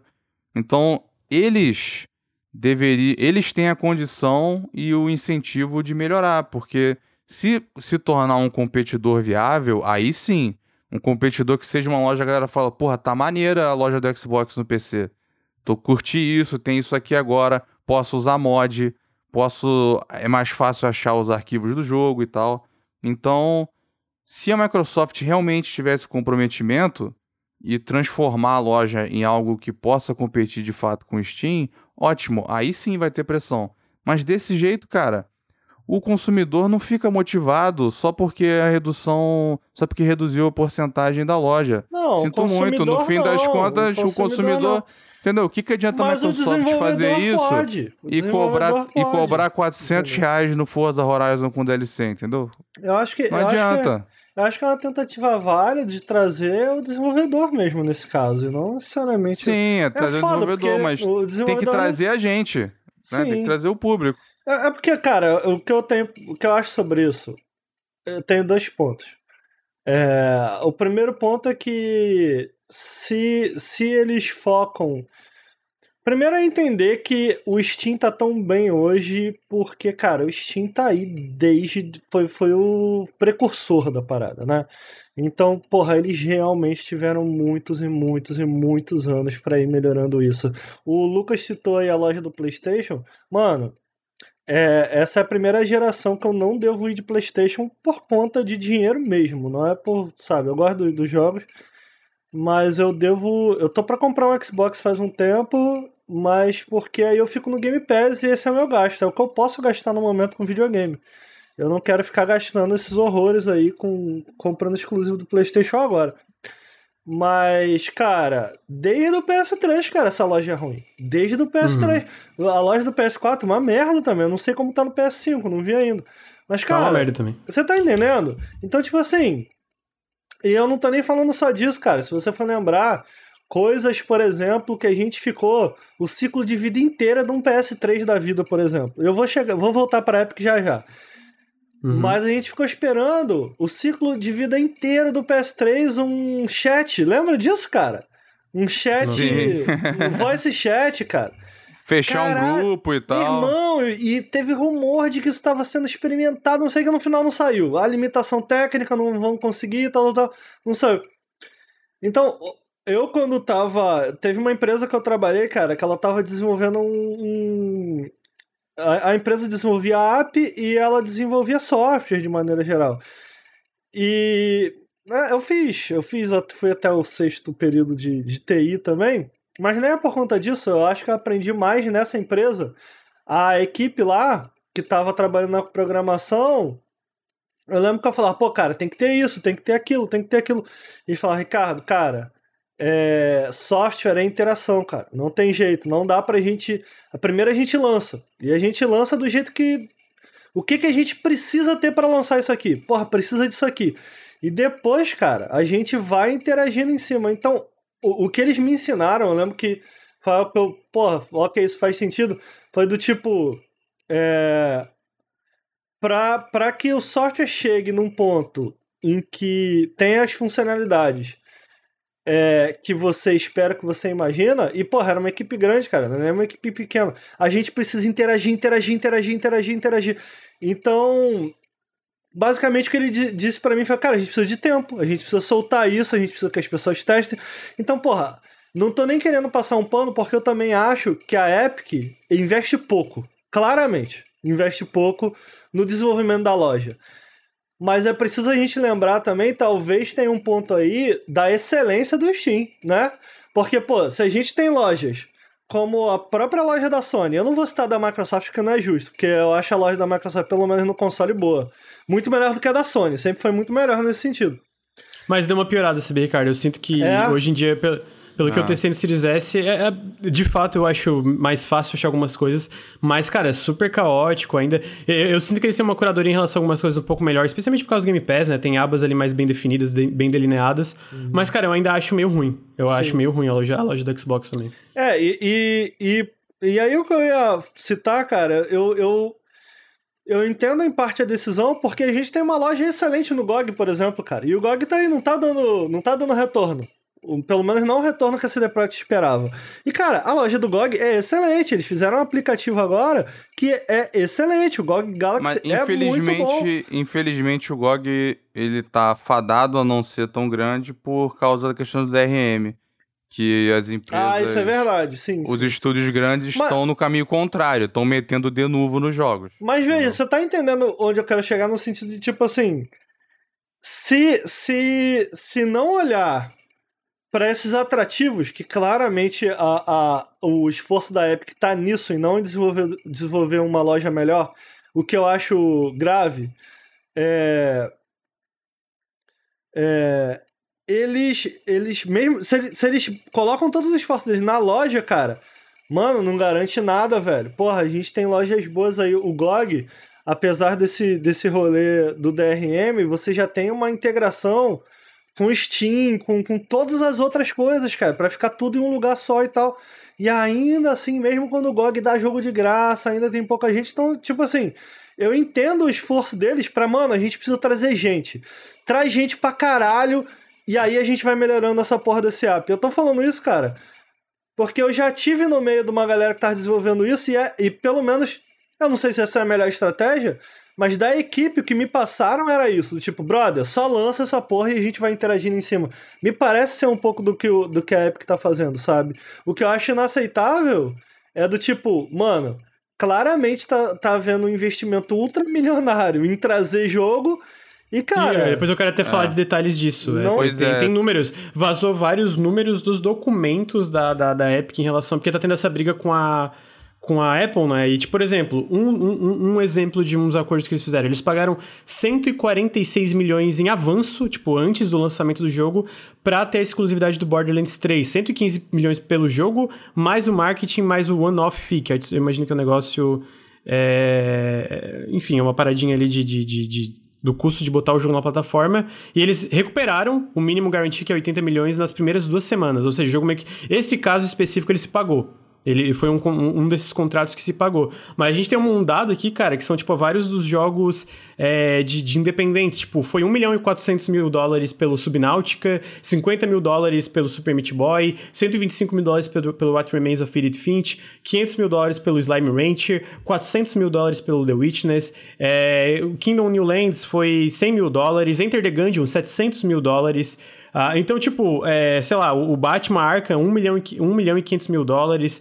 Alan Wake, entendeu? Tipo, tem um número muito grande sendo. Isso é a parte dos jogos gratuitos, não, não parte da exclusividade. Isso, né? isso aí então, foi. Você não achou que vários foram muito baixo. baixos? Foi É, baixo. né? O, o, o Rami Ismail, o Rami Ismail, se não me engano o nome dele, eu espero que eu esteja citando o nome correto, que é o cara do Nuclear Throne, ficou puto no Twitter falando: caralho, desenvolvedores independentes, cobrem mais caro pelos jogos de vocês. Eu fico de cara que eu consegui pegar um valor mais alto pelo Nuclear Throne do que por alguns jogos que estão nessa lista, né? Então, tipo assim, como tu falou, é, é eu queria que tivesse um, um investimento parelho. Eu, eu acho, eu, eu, não tenho um grande problema com essas exclusividades. Eu acho é, que para alguns desenvolvedores independentes, especialmente, deve ser uma coisa muito boa, né? A gente falou sobre esse lance do respaldo financeiro, de não ter medo do estúdio fechar qualquer coisa que seja. Mas eu queria que também tivesse um investimento grande na loja, que tá, tá um pouco atrasado, tá um pouco lento. Tem um investimento claramente menor nas funcionalidades da loja para bater de frente. Não, né? tu A vantagem para a Epic é porque certamente você tem uma cláusula de não divulgação, então os indies que fizeram esses acordos não sabem entre si quanto cada um ganhou. Então eles não têm o poder de negociação justo, porque eles não sabem quanto está sendo pago Ah, pelos mas outros. aí faz um grupo no WhatsApp, né, ô Luiz? Ah, bom, aí você viola o negócio, paga milhões, e o que você ganhou da Epic vai pro saco. Você tá, tá na lama. Entendeu? É, É, a verdade, também é malandro. Mas, mas, mas, mas, agora vê, isso aí- olha a quantidade de isso aí- jogos. como, como isso aí vazou, deve ter, um, deve ter uma comunicação entre si a partir de Não, agora. entre os agora sim, foi excelente isso vazar, excelente. Esse processo aí com a Apple tá sendo excelente. Agora, da Sony porra, também. você vê, é, o negócio da Sony também, de- tu, tu vai chegar depois, né? Aquele lá é bizarro. Você vê aquela tabela, aquela imagem, né, que tem o preço dos jogos, o total dá 11 milhões. 11 milhões em marketing é muito pouco pra Epic, que fez Uhum. 9 bilhões com Fortnite em dois anos. É, caralho. Entendeu? É muito dinheiro que 11 Fortnite. milhões não é nada pra você promover tua loja. Os indies foram. Eles passaram a perna nos indies fazendo isso. Só Uhum. que você vê também lá, né, o detalhe, né, que de todo mundo que pegou o jogo grátis na Epic, só 7% comprou alguma coisa na loja. É, então foi- você foi vê uma o fracasso que foi trazer isso. Não tá funcionando. É, eu, eu acho que não tá funcionando aquele negócio. É, eles, pelo que eles falaram, provavelmente vai continuar tendo investimento desses jogos gratuitos, etc. Pelo, no mínimo nos próximos dois, três anos, eu vou chutar baixo. É, e eu acho que se eles é, investem também na funcionalidade das lojas, da, da loja em si, isso pode mudando. E a gente viu que tem outros exclusivos grandes vindo aí, né? O Saints Row 5 vazou nos documentos que vai ser exclusivo temporário da Epic também. Mas, de fato, é, é uma coisa muito bizarra, porque a gente vê o quanto eles estão investindo. E, e eu, eu, eu, pessoalmente, é isso. Eu não acho que é necessariamente errado esse lance das exclusividades. Eu acho que é uma forma. É uma forma de tentar competir. Eu acho que só falta um pouco a outra parte também, a parte da, da, da, do, do, da, da, interação do usuário com a loja em si, né? Ainda é uma coisa que muito aqui. Pô, eu acho faltar um carrinho na porra da loja, sei lá, dois anos, três anos, dois anos, três, dois anos, três anos depois do lançamento da loja, é inaceitável, mano. Porra, um carrinho, tá ligado? Então tem umas coisas que é muito bizarro, sendo que eles estão investindo um dinheiro gigantesco. A gente sa saiu o lance do Borderlands. Mano, imagina outros jogos que foram saíram de graça ou outros exclusivos da Epic, o quanto que não foi pago é, é, é, pra, pra Epic ali, né, no, no processo. Então, é, é, é, bizarro. Eu, eu tô me divertindo muito. É aquele negócio, né? Ao mesmo tempo, é, aquele, aquela cena do Godzilla, Let them fight. Mano, tô pouco... Eu, tá funcionando para mim, pro consumidor, por enquanto. Então, vamos lá, né? E eu espero que também force a mão da Valve de alguma forma, eventualmente, para melhorar as condições dos desenvolvedores. Porque, de fato, tem um esforço constante da Valve para os desenvolvedores também. Eu acho que esses eventos, tem muita, muito desenvolvedor falando que esses eventos, Ludo na, Ludo na Racon, Steam Games Festival e várias outras coisas que eles estão fazendo em parceria com os desenvolvedores independentes, está funcionando. A gente tem é, desenvolvedor indie falando, cara, isso tá em questão de wishlist, esse tipo de coisa, tá ajudando muito a gente, né? Mas ainda, é, ainda pela quantidade de jogos sendo lançado no Steam, ainda é muito aquém do que desenvolvedores precisam para ter esse sucesso, né? Então, eu te interrompi, cara, porque tu falou que tinha dois pontos, não sei se chegou a chegar no segundo. Que... Tô pensando. Ricardo? Acho que cheguei. Ah, Acho que falei ah, tá.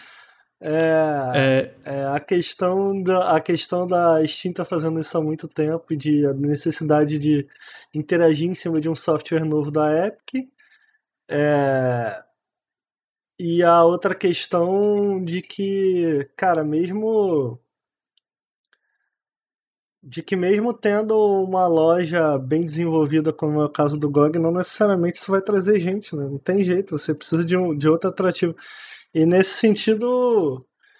Nesse sentido, a Epic tem, trouxe coisas interessantes, vai. O, o Kingdom Hearts foi legal. É, e os, os. Eu tô interessado em ver o que ela tá financiando de jogo aí e tal. Isso é bem interessante. Mas tá aí. Eu queria trazer a notícia também rapidamente aqui sobre.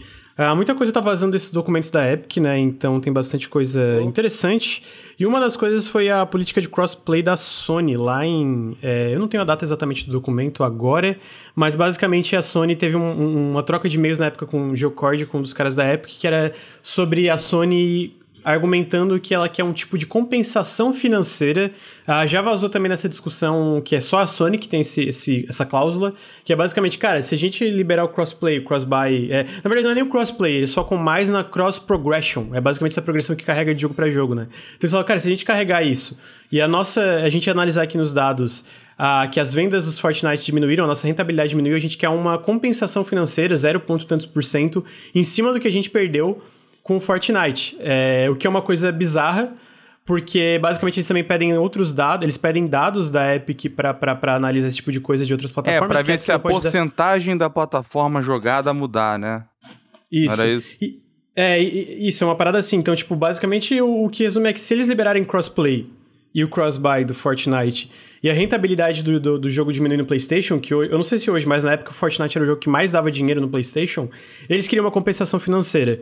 O que é bizarro, é tipo, bom, eles são líder de mercado, mas ainda é bizarro, e é até uma coisa que faz sentido muito desenvolvedor é falar cretino. que a Sony é cretino. E faz sentido que muito desenvolvedor falar que a Sony é meio que sempre um impedimento na parte de crossplay. Lá atrás, a Chucklefish falou que tinha crossplay do Wargroove entre todas as plataformas, menos o PlayStation. E eles falaram que era por causa do PlayStation. O PlayStation não estava liberando ou tinha é, meio que. É, eu não sei se ela não estava liberando ou se tinha, tipo, requisições absurdas para isso acontecer. E hoje saiu em luz que algumas dessas requisições são às vezes dados de outras plataformas que a, que a desenvolvedora não pode dar, ou são, tipo, algum tipo de respaldo financeiro, caso a, a porcentagem de lucro seja menor. O que, tipo assim, para uma, coisa, uma empresa que nem a Epic, talvez não seja uma coisa tão gigante, ela, ela consegue fazer isso. Mas para empresas menores querendo crossplay, é um problema muito maior, né? E, pô, eu achei uma cretinice gigantesca, tem dados é, vazados é, em relação em relação a isso. Eu vou até pegar aqui é, para comentar quanto isso, mas não, eu imagina saber... o seguinte, é, assim, é, é completamente falacioso de que a, a, a Sony está perdendo dinheiro porque a porcentagem aumentou do outro lado.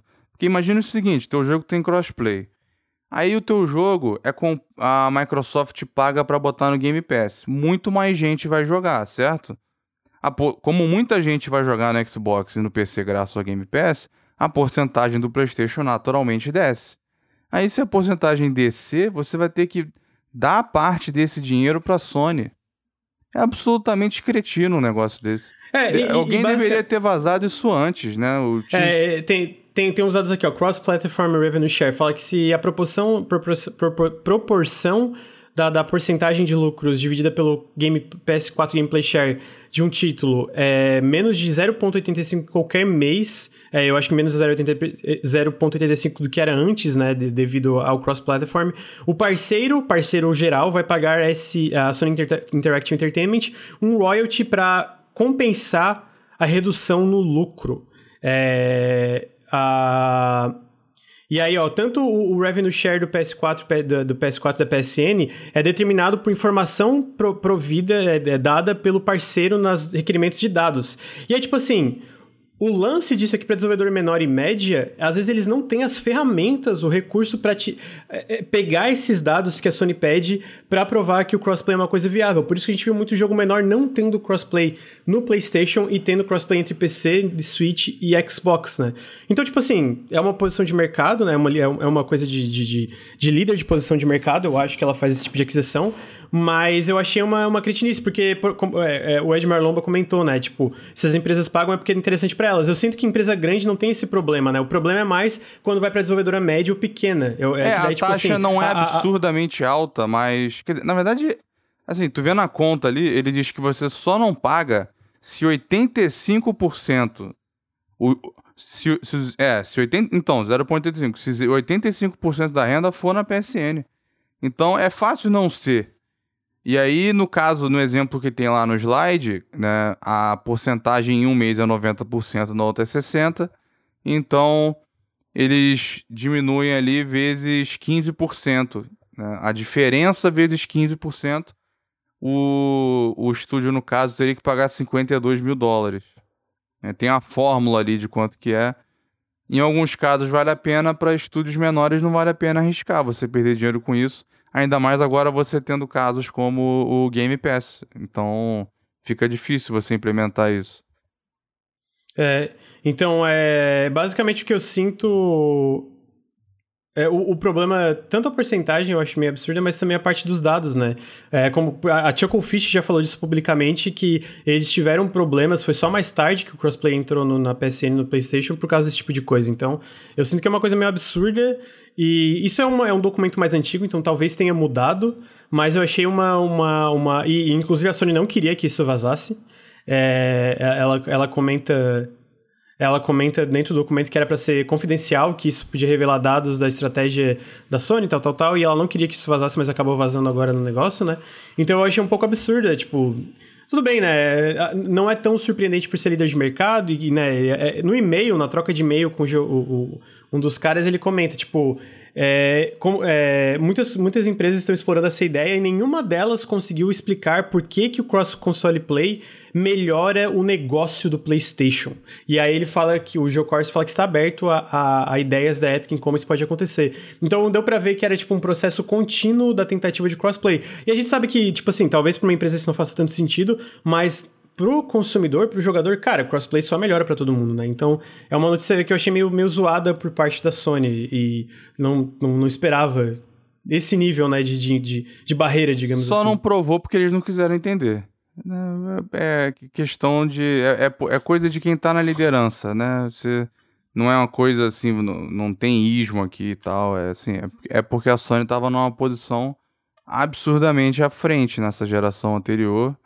E quem tá na frente ainda tá, faz, ainda tá, é, ainda, ainda tá. tá, né? Assim, é, essa geração nova agora a gente tá, enfim, o que teve de estoque vendeu, a gente não tá nem tá no começo aí vendo, mas é, a, a, Sony tem umas políticas muito muito esquisitas e ultrapassadas, né? Eles a, a principal que foi que a gente discutiu na outra foi a questão da, da preservação, mesmo tendo um catálogo absurdamente rico, né? Eles acham que você não tem que gastar tempo e dinheiro jogando o jogo do passado. Tem que ser coisa nova para bancar mais coisa nova e fazer mais dinheiro, porque as coisas novas são mais caras e é isso aí. Mas um, uma parada também é que a Sony, diferente da Microsoft, ela é muito mais disposta a fazer tratamento especial em questão de, desses acordos.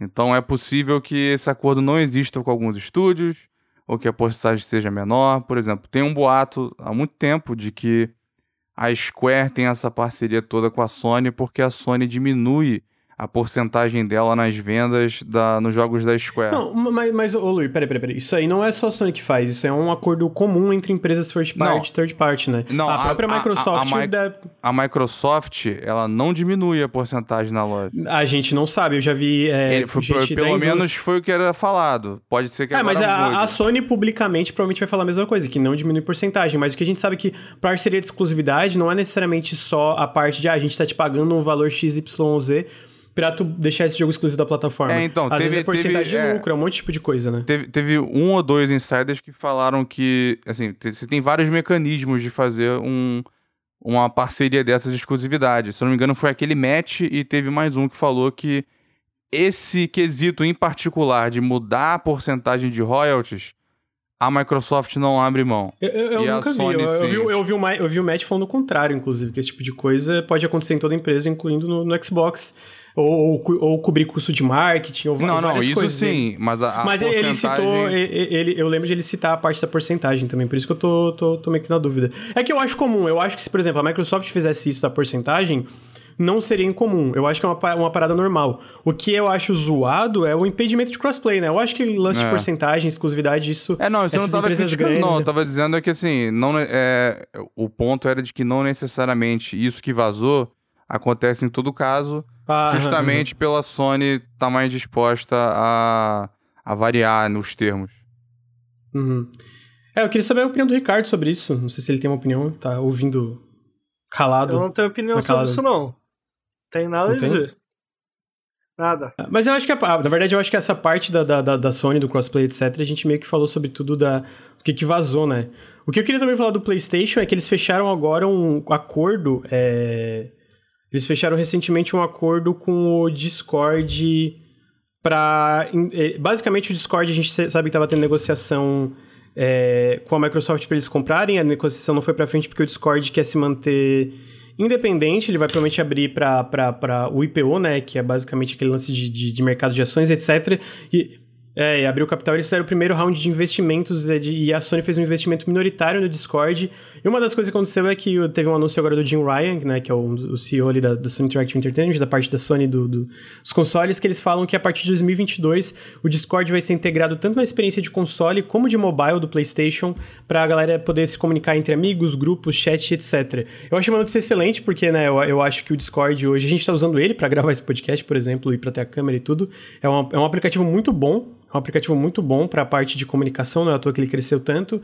E eu acho que o Discord no PlayStation só vai melhorar ainda mais a comunicação. Eu achei uma, um movimento interessante por parte da Sony para melhorar ainda mais a parte social ali da plataforma, né? E eu espero que o Discord venha para outras plataformas também. E não sei se vocês têm alguma coisa para acrescentar sobre a parte do Discord. É, tem uma curiosidade. Mãe, manda, fofoca, manda. É, vocês sabiam que o Discord foi criado porque o criador queria organizar melhor as raids no Final Fantasy XI e ele não achava as ferramentas disponíveis boas o suficiente? Eu acho que tu comentou comigo. Eu acho que foi é, alguma live, né? Uma É, live é. aleatória que a gente tava Na verdade, teve dois cofundadores. Um, ele, ele foi, inclusive, ele tava, tipo, top 10 é, é, jogadores do Final Fantasy XI. Era um cara muito conhecido na comunidade do Final Fantasy XI. E o outro cofundador era do Final Fantasy XIV e queria fazer a mesma coisa. Aí eles se juntaram e falaram, bora fazer um bagulho melhor pra gente organizar essa porra. E aí, é, acabou que o, o, o que eles queriam era bom pra todo mundo. É, é, um, é um serviço muito bom. Pô, o Discord é bom mesmo, né, cara? Esse rolê de poder até compartilhar tela e tal, tal, a galera. E servidor, a galera vendo Big Brother, não no nosso, né? Não no nosso, imagina. Não, não. Mas, porra, é bom, é bom. É bom pra caralho. E seguindo na Sony, a gente teve um State of Play semana passada, onde eles mostraram. é, que mostraram dois jogos independentes, que foi Subnautica Below Zero, que saiu em maio pra, pra PlayStation 5 e PS4, talvez. Ah, eles também anunciaram que o Among Us vai vir pra PS4 e PS5 em 2021. E aí eles mostraram uma demo enorme de quase 15 minutos do Ratchet Clank Rift Apart. E aí eu tenho que entrar do lado do meu amigo Ricardo e ser graficista. Opa! Porque puta que pariu, esse jogo tá bonito demais, cara. artista, Caralho, mano. humano, tudo. Quem não acha esse jogo bonito não tem coração. Não sei se você chegar. O Luiz eu sei que viu, não sei se chegou a ver, Ricardo, a demo de 15 minutos que teve no CG, jogo. assiste. Não vi, não vi Assiste. porque- Mano, Não vi porque eu não. não... Pra que, que eu vou fazer isso comigo? Eu não, não tenho dinheiro. Eu é, eu fiquei, eu fiquei triste porque eu não vou jogar. Porra, eu não tenho dinheiro, não vou comprar um PlayStation, não preciso nem ver. Preciso nem ver. Acredito na palavra de vocês. Acredito. Agora, eu queria adicionar aqui que eu, Ricardo Reis, eu acredito no poder visual das coisas, entendeu? Eu não, não, eu não sou graficista, eu sou. Eu, eu enxergo a arte do artista, eu valorizo a arte do artista. Que eu sei que teve um artista ali que lutou duro, Porra! Não, porra. calma aí, calma aí, CG. CG, a gente jogando Remnant, a cada cinco, a cada é cinco feio, minutos tu é reclama é dos gráficos. O jogo é feio, aí me, me, me, tira, me tira de dentro do universo do jogo, de tão horroroso que aquilo é. Eu fico, mano, só vou dar um mano, tiro aí. O Ricardo, o, Ricardo só, o Ricardo só curte Ray Tracing, não tem Ray Tracing é feio, velho. É... Mas, não, na moral, na moral, falando assim, é, eu gosto muito desses jogos de aventura e tal. Eu, na verdade, não sou experiente com a, com a franquia Ratchet Clank, É maneiro, é maneiro. É, eu quero jogar, eu quero jogar. Tu deveria jogar. Em vez de jogar a Toy Story é, segunda, porra, joga Ratchet Clank, porra. Toy Story. Ah, Mó bom, mano. Bom pra caralho a história do PS1. Mas, é, falando do Ratchet Clank, porra, mano, é, eu, eu recomendo a demo. Cara, parece. eu fiquei eu, eu acho que nem o jogo que eu vi até agora, eu joguei ali da, da, da Next Gen, foi tipo, eu olhei e falei, ah, isso aqui é a próxima geração, sabe? Tipo, esse Ratchet Clank que eu olhei a demo e fiquei, caralho, mano, Sim, isso aqui. Tá, tá isso aqui tá profundamente impressionante. Cara, tipo assim, tá absurdo. Não, não, é, não é só. Como é que é o nome é daquele cara, Granja? iluminação. É tipo, quão denso tem. Cara, tem muito personagem andando e partícula e a iluminação e tudo é muito. Tudo, muita coisa acontecendo na tela ao mesmo tempo, tá ligado? Eu fiquei. Porra, e, e muita coisa acontecendo num nível visual absurdo, tá ligado? Absurdo. Então, tipo assim, eu fiquei profundamente impressionado. A, a, Sony, eh, com a aquisição da Insomnia, que eles tomaram uma decisão, porra, certeira, porque é um estúdio extremamente eficiente, né, cara? Eles lançaram. Uma o... aquisição que foi por um valor muito baixo. É, porra, a gente viu a Gearbox a, a, adquirida, tudo bem que não um dinheiro ali seco ali, né? Mas foi por um bilhão. E, porra, a Insomnia que foi. 1,3 bilhão. Cara, 146 foi... milhões só pela exclusividade do Borderlands 3. A Insomniac inteira foi comprada por 200 é. milhões. É. Caraca, mas a... gente podia ter feito uma vaquinha aqui, Lucas. Porra! Só não é pior que a From Software, né, Grande? Lá atrás compraram por, tipo, 10 milhões, sei lá, 50 milhões. 14 é, milhões? 14 milhões? Caralho! 14 milhões de dólares a cada qual ela comprou a From Software lá atrás. É, mas assim, achei profundamente impressionante. Tô, tô, tô muito no hype. Tô jogando Returnal, né? Pra quem não sabe, achei bem legal também. Deve ter uma análise minha do jogo essa semana no, no canal que eu já zerei ele. E, mas esse e, e, eu acho que o Returnal tá lindo, assim, ele faz umas coisas muito legais esteticamente. E a parte do SSD, os loadings, cara, é um segundo. Nem tem loading no jogo, basicamente, né? E, mas esse Ratchet Clank, caralho, mano. Que porra, puta que pariu, mano. Que isso, velho. Não, não tem como olhar isso e não ficar impressionado com, mas é com o visual do jogo. Mas é só isso que você tem a dizer sobre o jogo. Não, não, e aí eu, eu, eu, eu achei legal que eles estavam falando sobre como eles estão expandindo, né? E tem essa parte de densidade de coisa na tela, que também é a parte que eles falam sobre é, tem cenários abertos para explorar, mas o que eu mais gostei é como eles estão expandindo. Bom, expandindo, eu, eu, eu, não sei, vocês podem me falar, mas a parte da mobilidade do Ratchet tá, tá muito legal. Tipo, tem dash, tem double jump, tem gra grappling hook, tem a porra toda, que é uma das coisas que o, eu acho que é Marcos Smith, que é o diretor do jogo, que ele fala que eles foi um grande foco pro projeto, aumentar a mobilidade do Ratchet legal. nessa parte de plataforma, de movimentação. Eu achei muito da hora. E, pô, tem muita coisa que parece dar pra fazer no jogo, não só na parte de exploração, né, que eles falam que tem cenários maiores, mas de, de um monte de coisa coisas, fala de arena de combate, os diálogos, as cutscenes e. Parece um jogo extremamente ambicioso dentro desse âmbito do, do, do, do Ratchet Clank, né? Então eu fiquei extremamente impressionado. Eu acho que o Luir viu a demo inteira também, né, Luir? Cara, é, é, eu recomendo demais a série. Não joguei todos, teve esses últimos aí, né? Os mais recentes eu não joguei, mas eu recomendo quem puder pegar. O do PS4 o é meio que um reboot. Teve remake, ali, né, né? Cara? É. é. É, teve, é teve um reboot remake é por causa do filme, né? É, é uma excelente série. Inveja aí de é, quem vai poder é, jogar. vai ser agora em junho. É, devo fazer live, alguma coisa dele, mas assim, extremamente impressionado, de verdade. Porra, eu fiquei, caralho, eu terminei a demo e fiquei, mano. Não é nem que eu. É, não é nem que eu, eu, eu. já tava bem interessado no jogo, porque eu curto jogo de ação e aventura e tal, jogo de plataforma. Essas paradas meio. Vou chamar de. Entre aspas, jogo de mascote, sabe? Que, que, que não, não, não acaba não se levando tão a sério necessariamente. Então tô muito curioso, tô muito ansioso para jogar ele. Eu queria te interromper e dizer que eu vou embora, Lucas. Tenho que. Valeu, Ricardo, pela, pela presença. Para a reunião. Valeu, valeu CG. aí, Lucas, Luiz, valeu, chat. Queria fazer um apelo aí. 400... Pô, tá dando audiência aí, Lucas. O, Tá, o- 400 pessoas, muito foda. Queria fazer um apelo aí para as 400 pessoas pra gente ir lá no G-Show pra gente dar essa guitarra aí pro Fiuk. Menino, porra, moleque tá precisando aí, dá uma moral lá. Valeu, valeu. Valeu, Ricardo. Não esquece de mandar o áudio lá. Já saiu. É... Eu tava procurando aqui o a notícia de Ah, tá aqui a notícia. Só corrigindo, foram 17 milhões de dólares a compra da FonSoft. 17 milhões? 17 milhões de dólares Cara, que a cara, Kadokawa pagou. Que Não, compra, uma- cara, que compra. No, no sentido positivo, né, de... Bom, não é positivo em nada, eles mereciam muito mais, mas caralho, foram muito espertos. total, muito mano. espertos. E, e- nessa época, né, isso foi em 2014, já tinha saído Demon Souls, Dark Souls, já tava ali com o 2 e eles pagaram Ah, só não. isso. Hoje, o- com o tamanho do, do Dark Souls, é tipo assim. Foi aquele tipo de aquisição que tu fica, caralho, mano. Os caras conseguiram uma parada por um preço muito absurdo, né? Porque o, o Dark Souls, ele. Hoje é uma. Ele criou um gênero, né? Souls-like. E eles terem pagado essa pechincha, considerando que algum. é, considerando quão é, estúdios estão sendo valorizados hoje em dia por causa dessa consolidação corporativa, foi um. Foi bizarro, basicamente. Ah, eu queria, é, falando de outra notícia também, a gente tá falando sobre o Ratchet, né? O Ratchet Clank.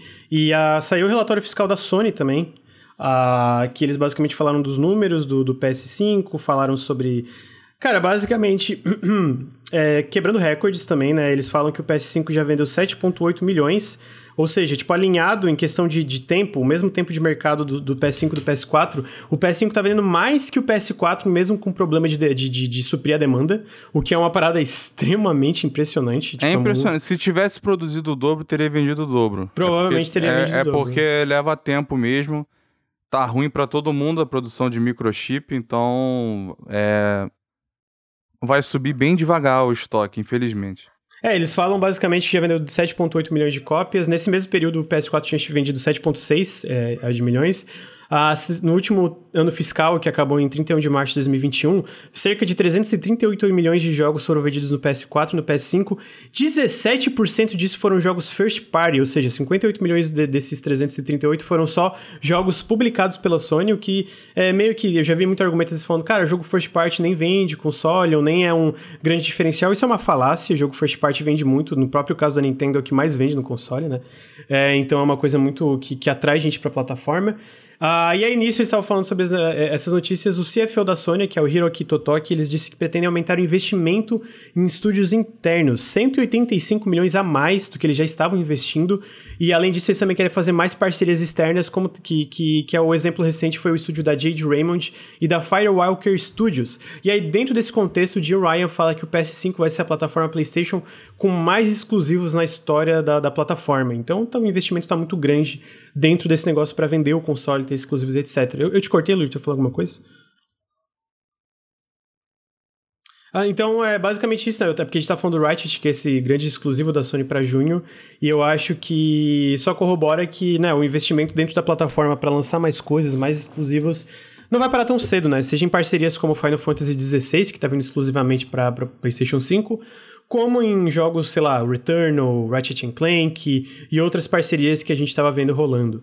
É, e eu acho que é, o, o, o foda é o preço aqui no Brasil, né? Mas, assim, como, como plataforma, eu acho que o PS5 vai ser uma ótima plataforma para jogos, como o PlayStation 4 foi, né? É, o PlayStation 4 já chegou rasgando, foi um fenômeno e esse esse número só dá motivo otimista pra eles, né? Eu acho que as duas plataformas vão vender muito bem nesse começo. Depois a gente vai ver como é que isso pode divergir, porque por enquanto é uma questão de de produção, né? A galera perguntou ali sobre essa questão de é, o que, como é que anda essa questão de chip, estoque. Cara, tem várias empresas. Uma das principais é uma empresa de Taiwan chamada TSMC, é, Taiwan Semiconductor Manufacturing Company. Né? Eles estão eles estão tentando acelerar a produção e estão investindo. Só que para você criar é, fazer do zero uma fábrica de microchip demora muito tempo e leva muito dinheiro.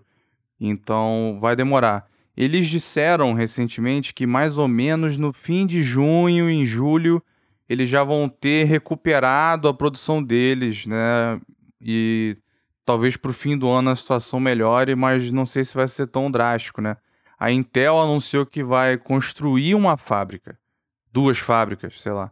Mas até isso tá funcionando, vai levar dois anos, sei lá. Então, assim, é, tem o um investimento também do governo americano, mas é, a, não sei se a pergunta foi sobre o que, que houve. O que, que houve foi a questão da pandemia e é, não só, assim, uma, as alterações durante a pandemia, porque você teve as fábricas, algumas fábricas que eram de carro convertendo para fabricar outros componentes, porque não estava vendendo carro na pandemia, e aí já tinha coisa reservada para outros equipamentos, depois eles reverteram, e aí as fábricas tinham fechado, né, e aí estavam parando de rece receber os investimentos e adaptações, aí enfim. E ainda você ainda tem essa demanda da, das placas de vídeo, então ficou tá uma confusão. Mas quem já tinha é, coisa acertada muito adiantado, como a Microsoft e a Sony, eles ficaram relativamente tranquilos.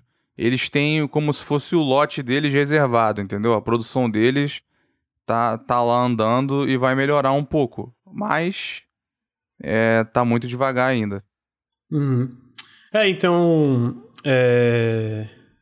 Insider hoje em dia no futuro tentando lançar jogos. é, mas eu achei, achei interessante, eu acho que eu vi muita coisa aí. Eu, eu tô jogando Returnal, né? Como eu falei, eu, eu joguei bastante em lives dele, adorei. E eu acho que a Sony manda muito bem nesses projetos que ela publica e distribui e desenvolve internamente. Então, eu imagino que só, isso só vai continuar se mantendo indo para frente, né? Então, eu tô bem curioso pelo, pelo que vem aí.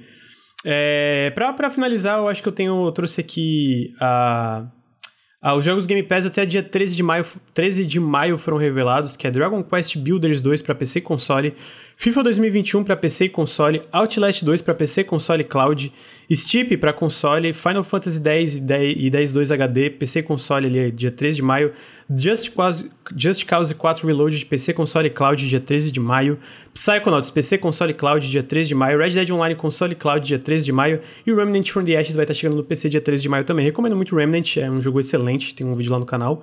E outra coisa que eu achei legal é que a Microsoft trouxe uma nova leva de FPS Boost para o Xbox Series S e X, que é essa continua, é, continuada empreitada em retrocompatibilidade. Então. Retrocompatibilidade melhorada. Retrocompatibilidade melhorada na, no nível do sistema, né? Então não precisa ter é. um trabalho de remaster por parte dos desenvolvedores. Alguns destaques que eu notei que foram mais de 70 jogos que receberam melhorias foi Iso, Alien Isolation, agora tá rodando 60 FPS no Series X e S, antes rodava 30. Hollow Knight 120 FPS no Series X e S.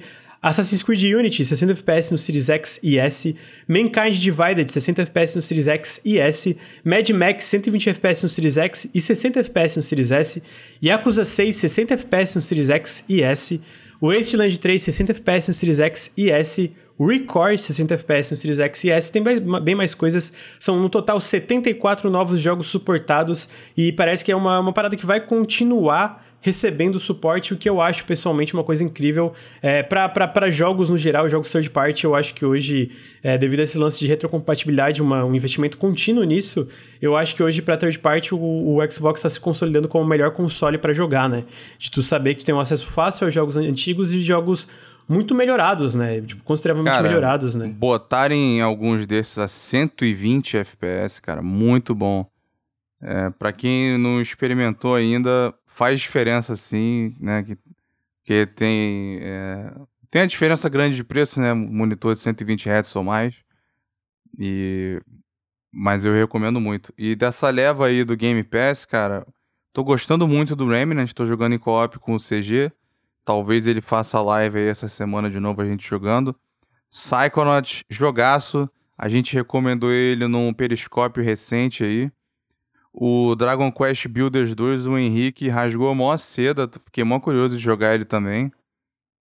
Então, é, é uma leva boa isso aí. E ainda vai ter agora. É, o... é, só, é só dia até 13, né? Vai, não, não tem até o final de maio. Então pois é, mais tem mais. Aí. E vai ter também aquele. Como é que é o nome do o, o de queimada? Que vai entrar pelo ah, gameplay? Ah, Knockout City. Que a gente curtiu também, bom, de um jogo muito divertido. É, vai estar no EA Play e o EA Play tá no Game Pass Ultimate e no Game Pass de PC, né? Então quem tem já vai poder jogar também. Tô bem curioso, vou jogar em live, porque eu adorei a, a, o beta dele. Não, é porque eu tava vendo a porta aqui. Tu jogou o Pokémon Snap?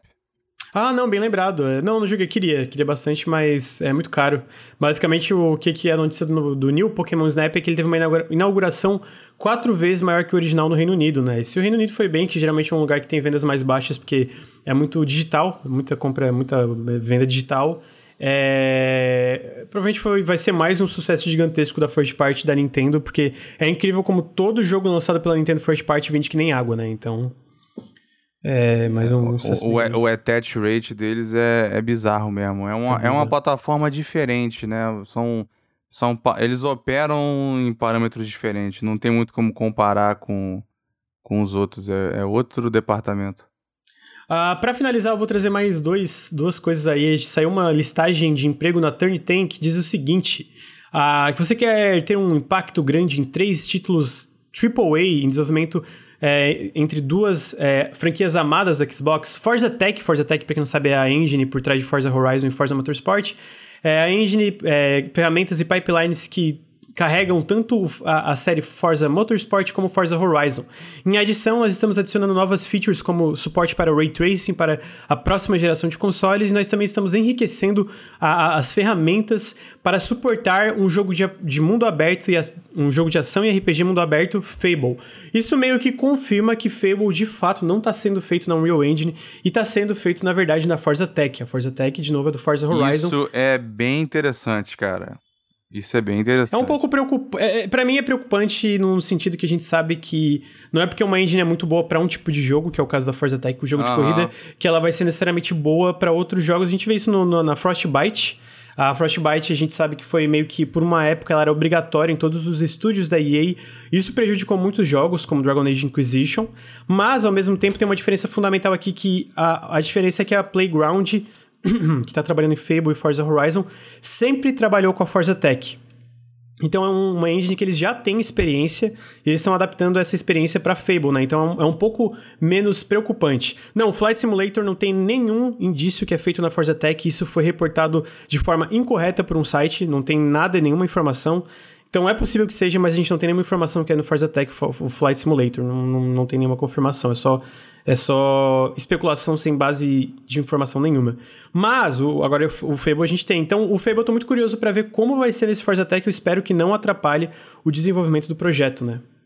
É, o Fable tá muito vago ainda, né? Tu tem esperança dele. A gente. Não sei se a gente comentou isso recente. Tu tem esperança de ter gameplay dele na E3?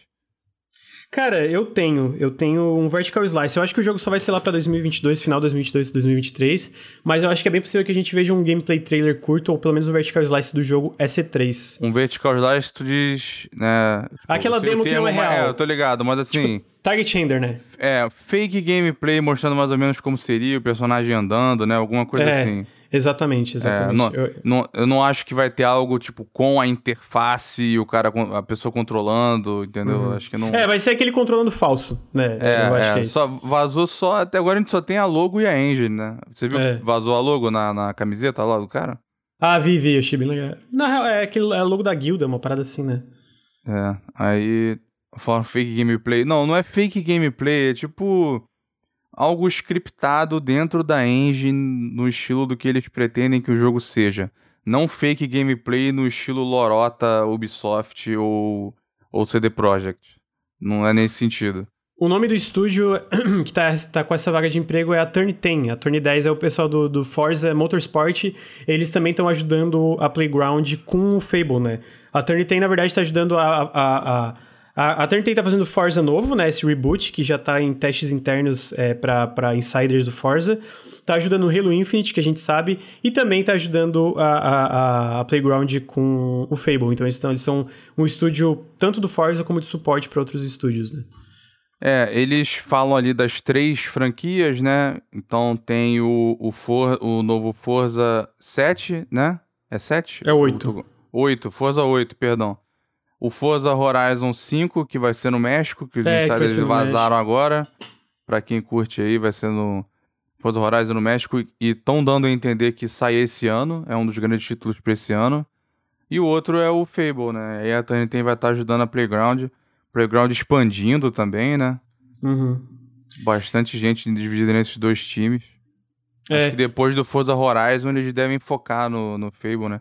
Alguém falou ali que acha que o Avald vem primeiro que Fable. Eu, eu acho que não. Ainda mais com os problemas que tá rolando lá no Avald. Ah, eu acho possível. Eu acho que, tipo, eu acho que ele tá mais avançado que Fable. E aí tá tendo esse problema, que, mas que eu sinto que dá pra. Talvez seja um, um lance de problema, tipo. Na vibe de Halo Infinite, no sentido de dar pra aproveitar muita coisa pra ir É. pra linha de chegada, no caso. É, ele tá. Eu, eu acho que ele tá sendo feito há um pouco mais tempo, o Avald. E talvez Tá, ele tá, tenha tá algo. feito desde 2017 ou 2018, uma parada assim. Eu acho, que, eu acho que é 2018. Então ele deve ter algo mais apresentável, né? Mas é, é a Obsidian. Então, Hum. não sei. Talvez. Porque assim, teve aquele fake gameplay no final do trailer, mostrando o cara lançando feitiço, segurando a espada e tal. Talvez agora tenha um trechinho de gameplay de verdade. Né? É, Esse, esse a gente pode acabar vendo mais um pouco. O Fable, Uhum. eu acho que é 50-50. O Perfect Dark, eu acho que não. Zero chance de ter alguma coisa. Mas, e o Forza Horizon Ah, acho não, que vai Perfect ter full Dark- anúncio com data, com caralho a 4. É, o Forza eu acho que vai. Eu acho que vai ter gameplay e tudo. Eu acho que assim, eu acho que pra, pra C3 em relação à expectativa, eu acho que a gente vai ter surpresas da parte de pu- publicação e distribuição da Microsoft. é, que a gente tem, tipo, o jogo da IO Interactive, é, talvez, né, em CG. Eu acho que eles querem anunciar coisas no futuro, mesmo que seja coisas do futuro distante, eles querem anunciar pra mostrar, cara, a gente tá assinando com essas desenvolvedoras renomadas. Então, tipo, Hideo Kojima, IO Interactive e outras coisas, né? É, a gente eu sabe que tem imagino outros... que. É porque teve aquele número de. Era quatro ou cinco parcerias, né? Isso. E a gente estava especulando que a IO e o, o Kojima contam como duas. Então ainda tem aquele do. Suposto O- jogo da o da- Avalanche, que é o rumor, da é rumor. Avalanche é rumor, né? Deve ser o terceiro. E aí o quarto, né? Quarto e quinto a gente não sabe. Perguntaram qual o problema que tá rolando na Valde. Isso aí o grande. o- Especulação. É fo- fofoca, fofoca. Mas o diretor do jogo, o lead designer e o lead artist do jogo foram removidos da posição ou do projeto. Aparentemente. Aparentemente, pelo Fergus, que é o, o diretor do estúdio. Teve uma briga interna lá, feia. uma- teve uma briga pública entre o Chris Parker e o Fergus. Aí o Chris Parker foi tirado. Quem assumiu é a Carrie Patel, que dirigiu um dos DLCs do Outer Worlds e escreveu no Pillars 1, escreveu no Pillars 2 e escreveu no Outer Worlds também. É, ela também trabalhou acho que nas expansões do primeiro Pillars. Esse é o primeiro projeto que ela está dirigindo. Ela confirmou na GDC que ela está dirigindo um Um projeto, projeto no não anunciado. Não anunciado. Por eliminação, o projeto é esse, né? Mas ainda é especulação. Estão perguntando se é... Não, a briga não é da Microsoft, é interna. Não, não, não é coisa da Microsoft, não. não. A princípio, né, do que tem tido de boato e tal, a Microsoft não tá interferindo muito, não.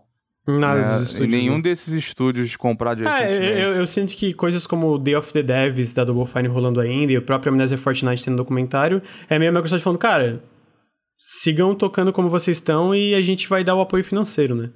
É, a minha previsão é que eles vão, de- vão ser bem hands-off, assim, bem, ó, faz o de vocês aí, por pelo menos Apre- aprenderam cinco anos. Aprenderam com Minecraft, né, mano? Aprenderam com Minecraft. Minecraft foi isso, eles Pois é. compraram a Mojang e falaram, mano, taca ali pau. E hoje a gente tem o Minecraft com 140 milhões de usuários mensais ativos. Ah, é, tava isso também. Caralho, 140 milhões de usuários. complementar com o último, falando de rumor, né? A gente teve agora, pra quem não sabe, tem o Jeff Grubb, ele é um jornalista da Ventures Beach. E ele é, ele é jornalista, ele tem fontes, etc. E ele tava falando sobre a The Coalition, a The Coalition do Gears. Ele, ele tava comentando que hoje a Coalition... Na verdade, eu vou trazer o tweet do Nibelion também. Ah, ele comentou algumas coisas, que ele tem um show, acho que semanal ou diário, não lembro, chamado é, Jeff Grubb Games, Mass Game Show, né? Ele fala sobre um monte de coisa. E ele comentou que a Lucasfilm está fazendo acordos para múltiplos jogos do Star Wars e que a Microsoft possivelmente pode estar trabalhando em um jogo exclusivo de Star Wars para o ecossistema do Xbox barra Game Pass.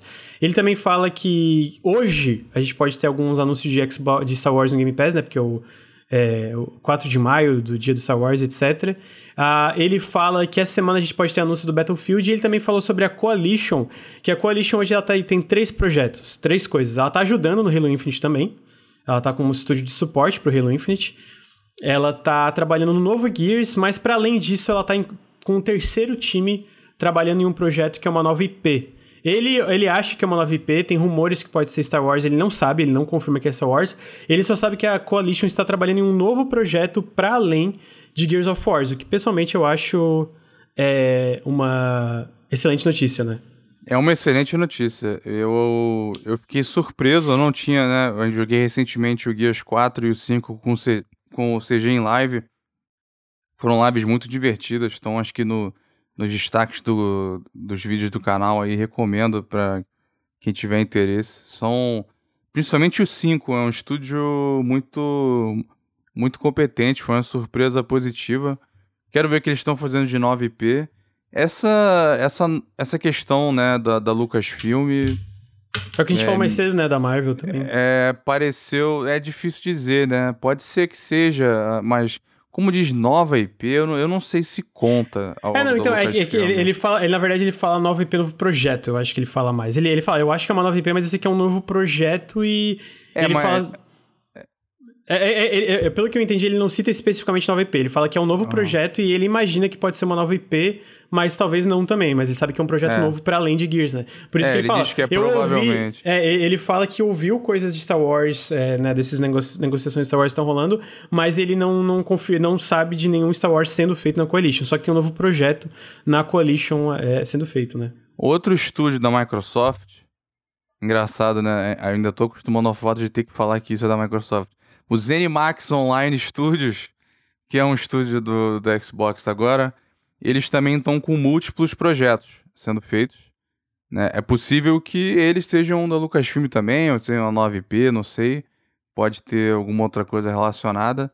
A gente estava até falando disso. Se for de Star Wars e da Coalition, é bem provável que seja algo relacionado ou diretamente ao Mandaloriano ou esse universo agora que a, a, a Disney criou, porque com o sucesso da série, a Disney meio que criou, né, uma, uma árvore de, de produtos, né? Com livro, outras séries spin-offs, né? Spin-offs do spin-off, que é o Mandalorian, além de projetos de outras mídias. E com essa quantidade de licenciamento, inevitavelmente algum vai ter a ver com o Mandaloriano. Então é, é uma especulação aí, é um chute, né? O grande, próprio. O Grande já falou é, primeiro, que né? Que é? Um o... shooter de Mandaloriano da Coalition faz todo sentido. É, mas eu, eu, eu, acho que a, a, parte que me deixa feliz é só a Coalition podendo estar trabalhando em algo além do Gears. É, eu fico feliz que é, isso tá acontecendo, porque eles têm é muito, muito potencial. E eu adoro Gears, eu adoro, eu adoro Gears, né? No, não é tipo, eu, eu, eu, como, como eles falam, eles estão também trabalhando no próximo Gears, uh, mas eu fico feliz que eles estão podendo fazer coisa nova também, né? Então, eu acho que acho que é isso. Acho que é isso. Eu acho que essa era a última notícia do Café com Videogames hoje. Tem alguma coisa que gostaria de complementar, Luiz?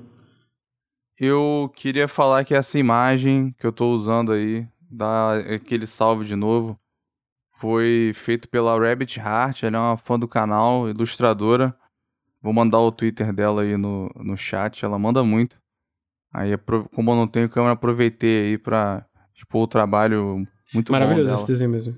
Queria agradecer todo mundo que a gente bateu mais de 400 pessoas ouvindo hoje, mesmo com jogabilidade ao vivo, olha só, impressionante. Então, muito obrigado para todo mundo que veio no Café com Videogames. Hoje teve bastante humor, mas é porque a no, no, semana passada não teve tanta notícia, né? Eu sinto que essa vai ter mais pra semana que vem. Então a gente trouxe rumores, é, é legal. Eu, eu gosto de falar de rumores e espe especulação. A gente sempre deixa claro o que, que é rumor e o que, que é confirmado, uhum. o que, que é semi-confirmado. Então tenham isso em mente.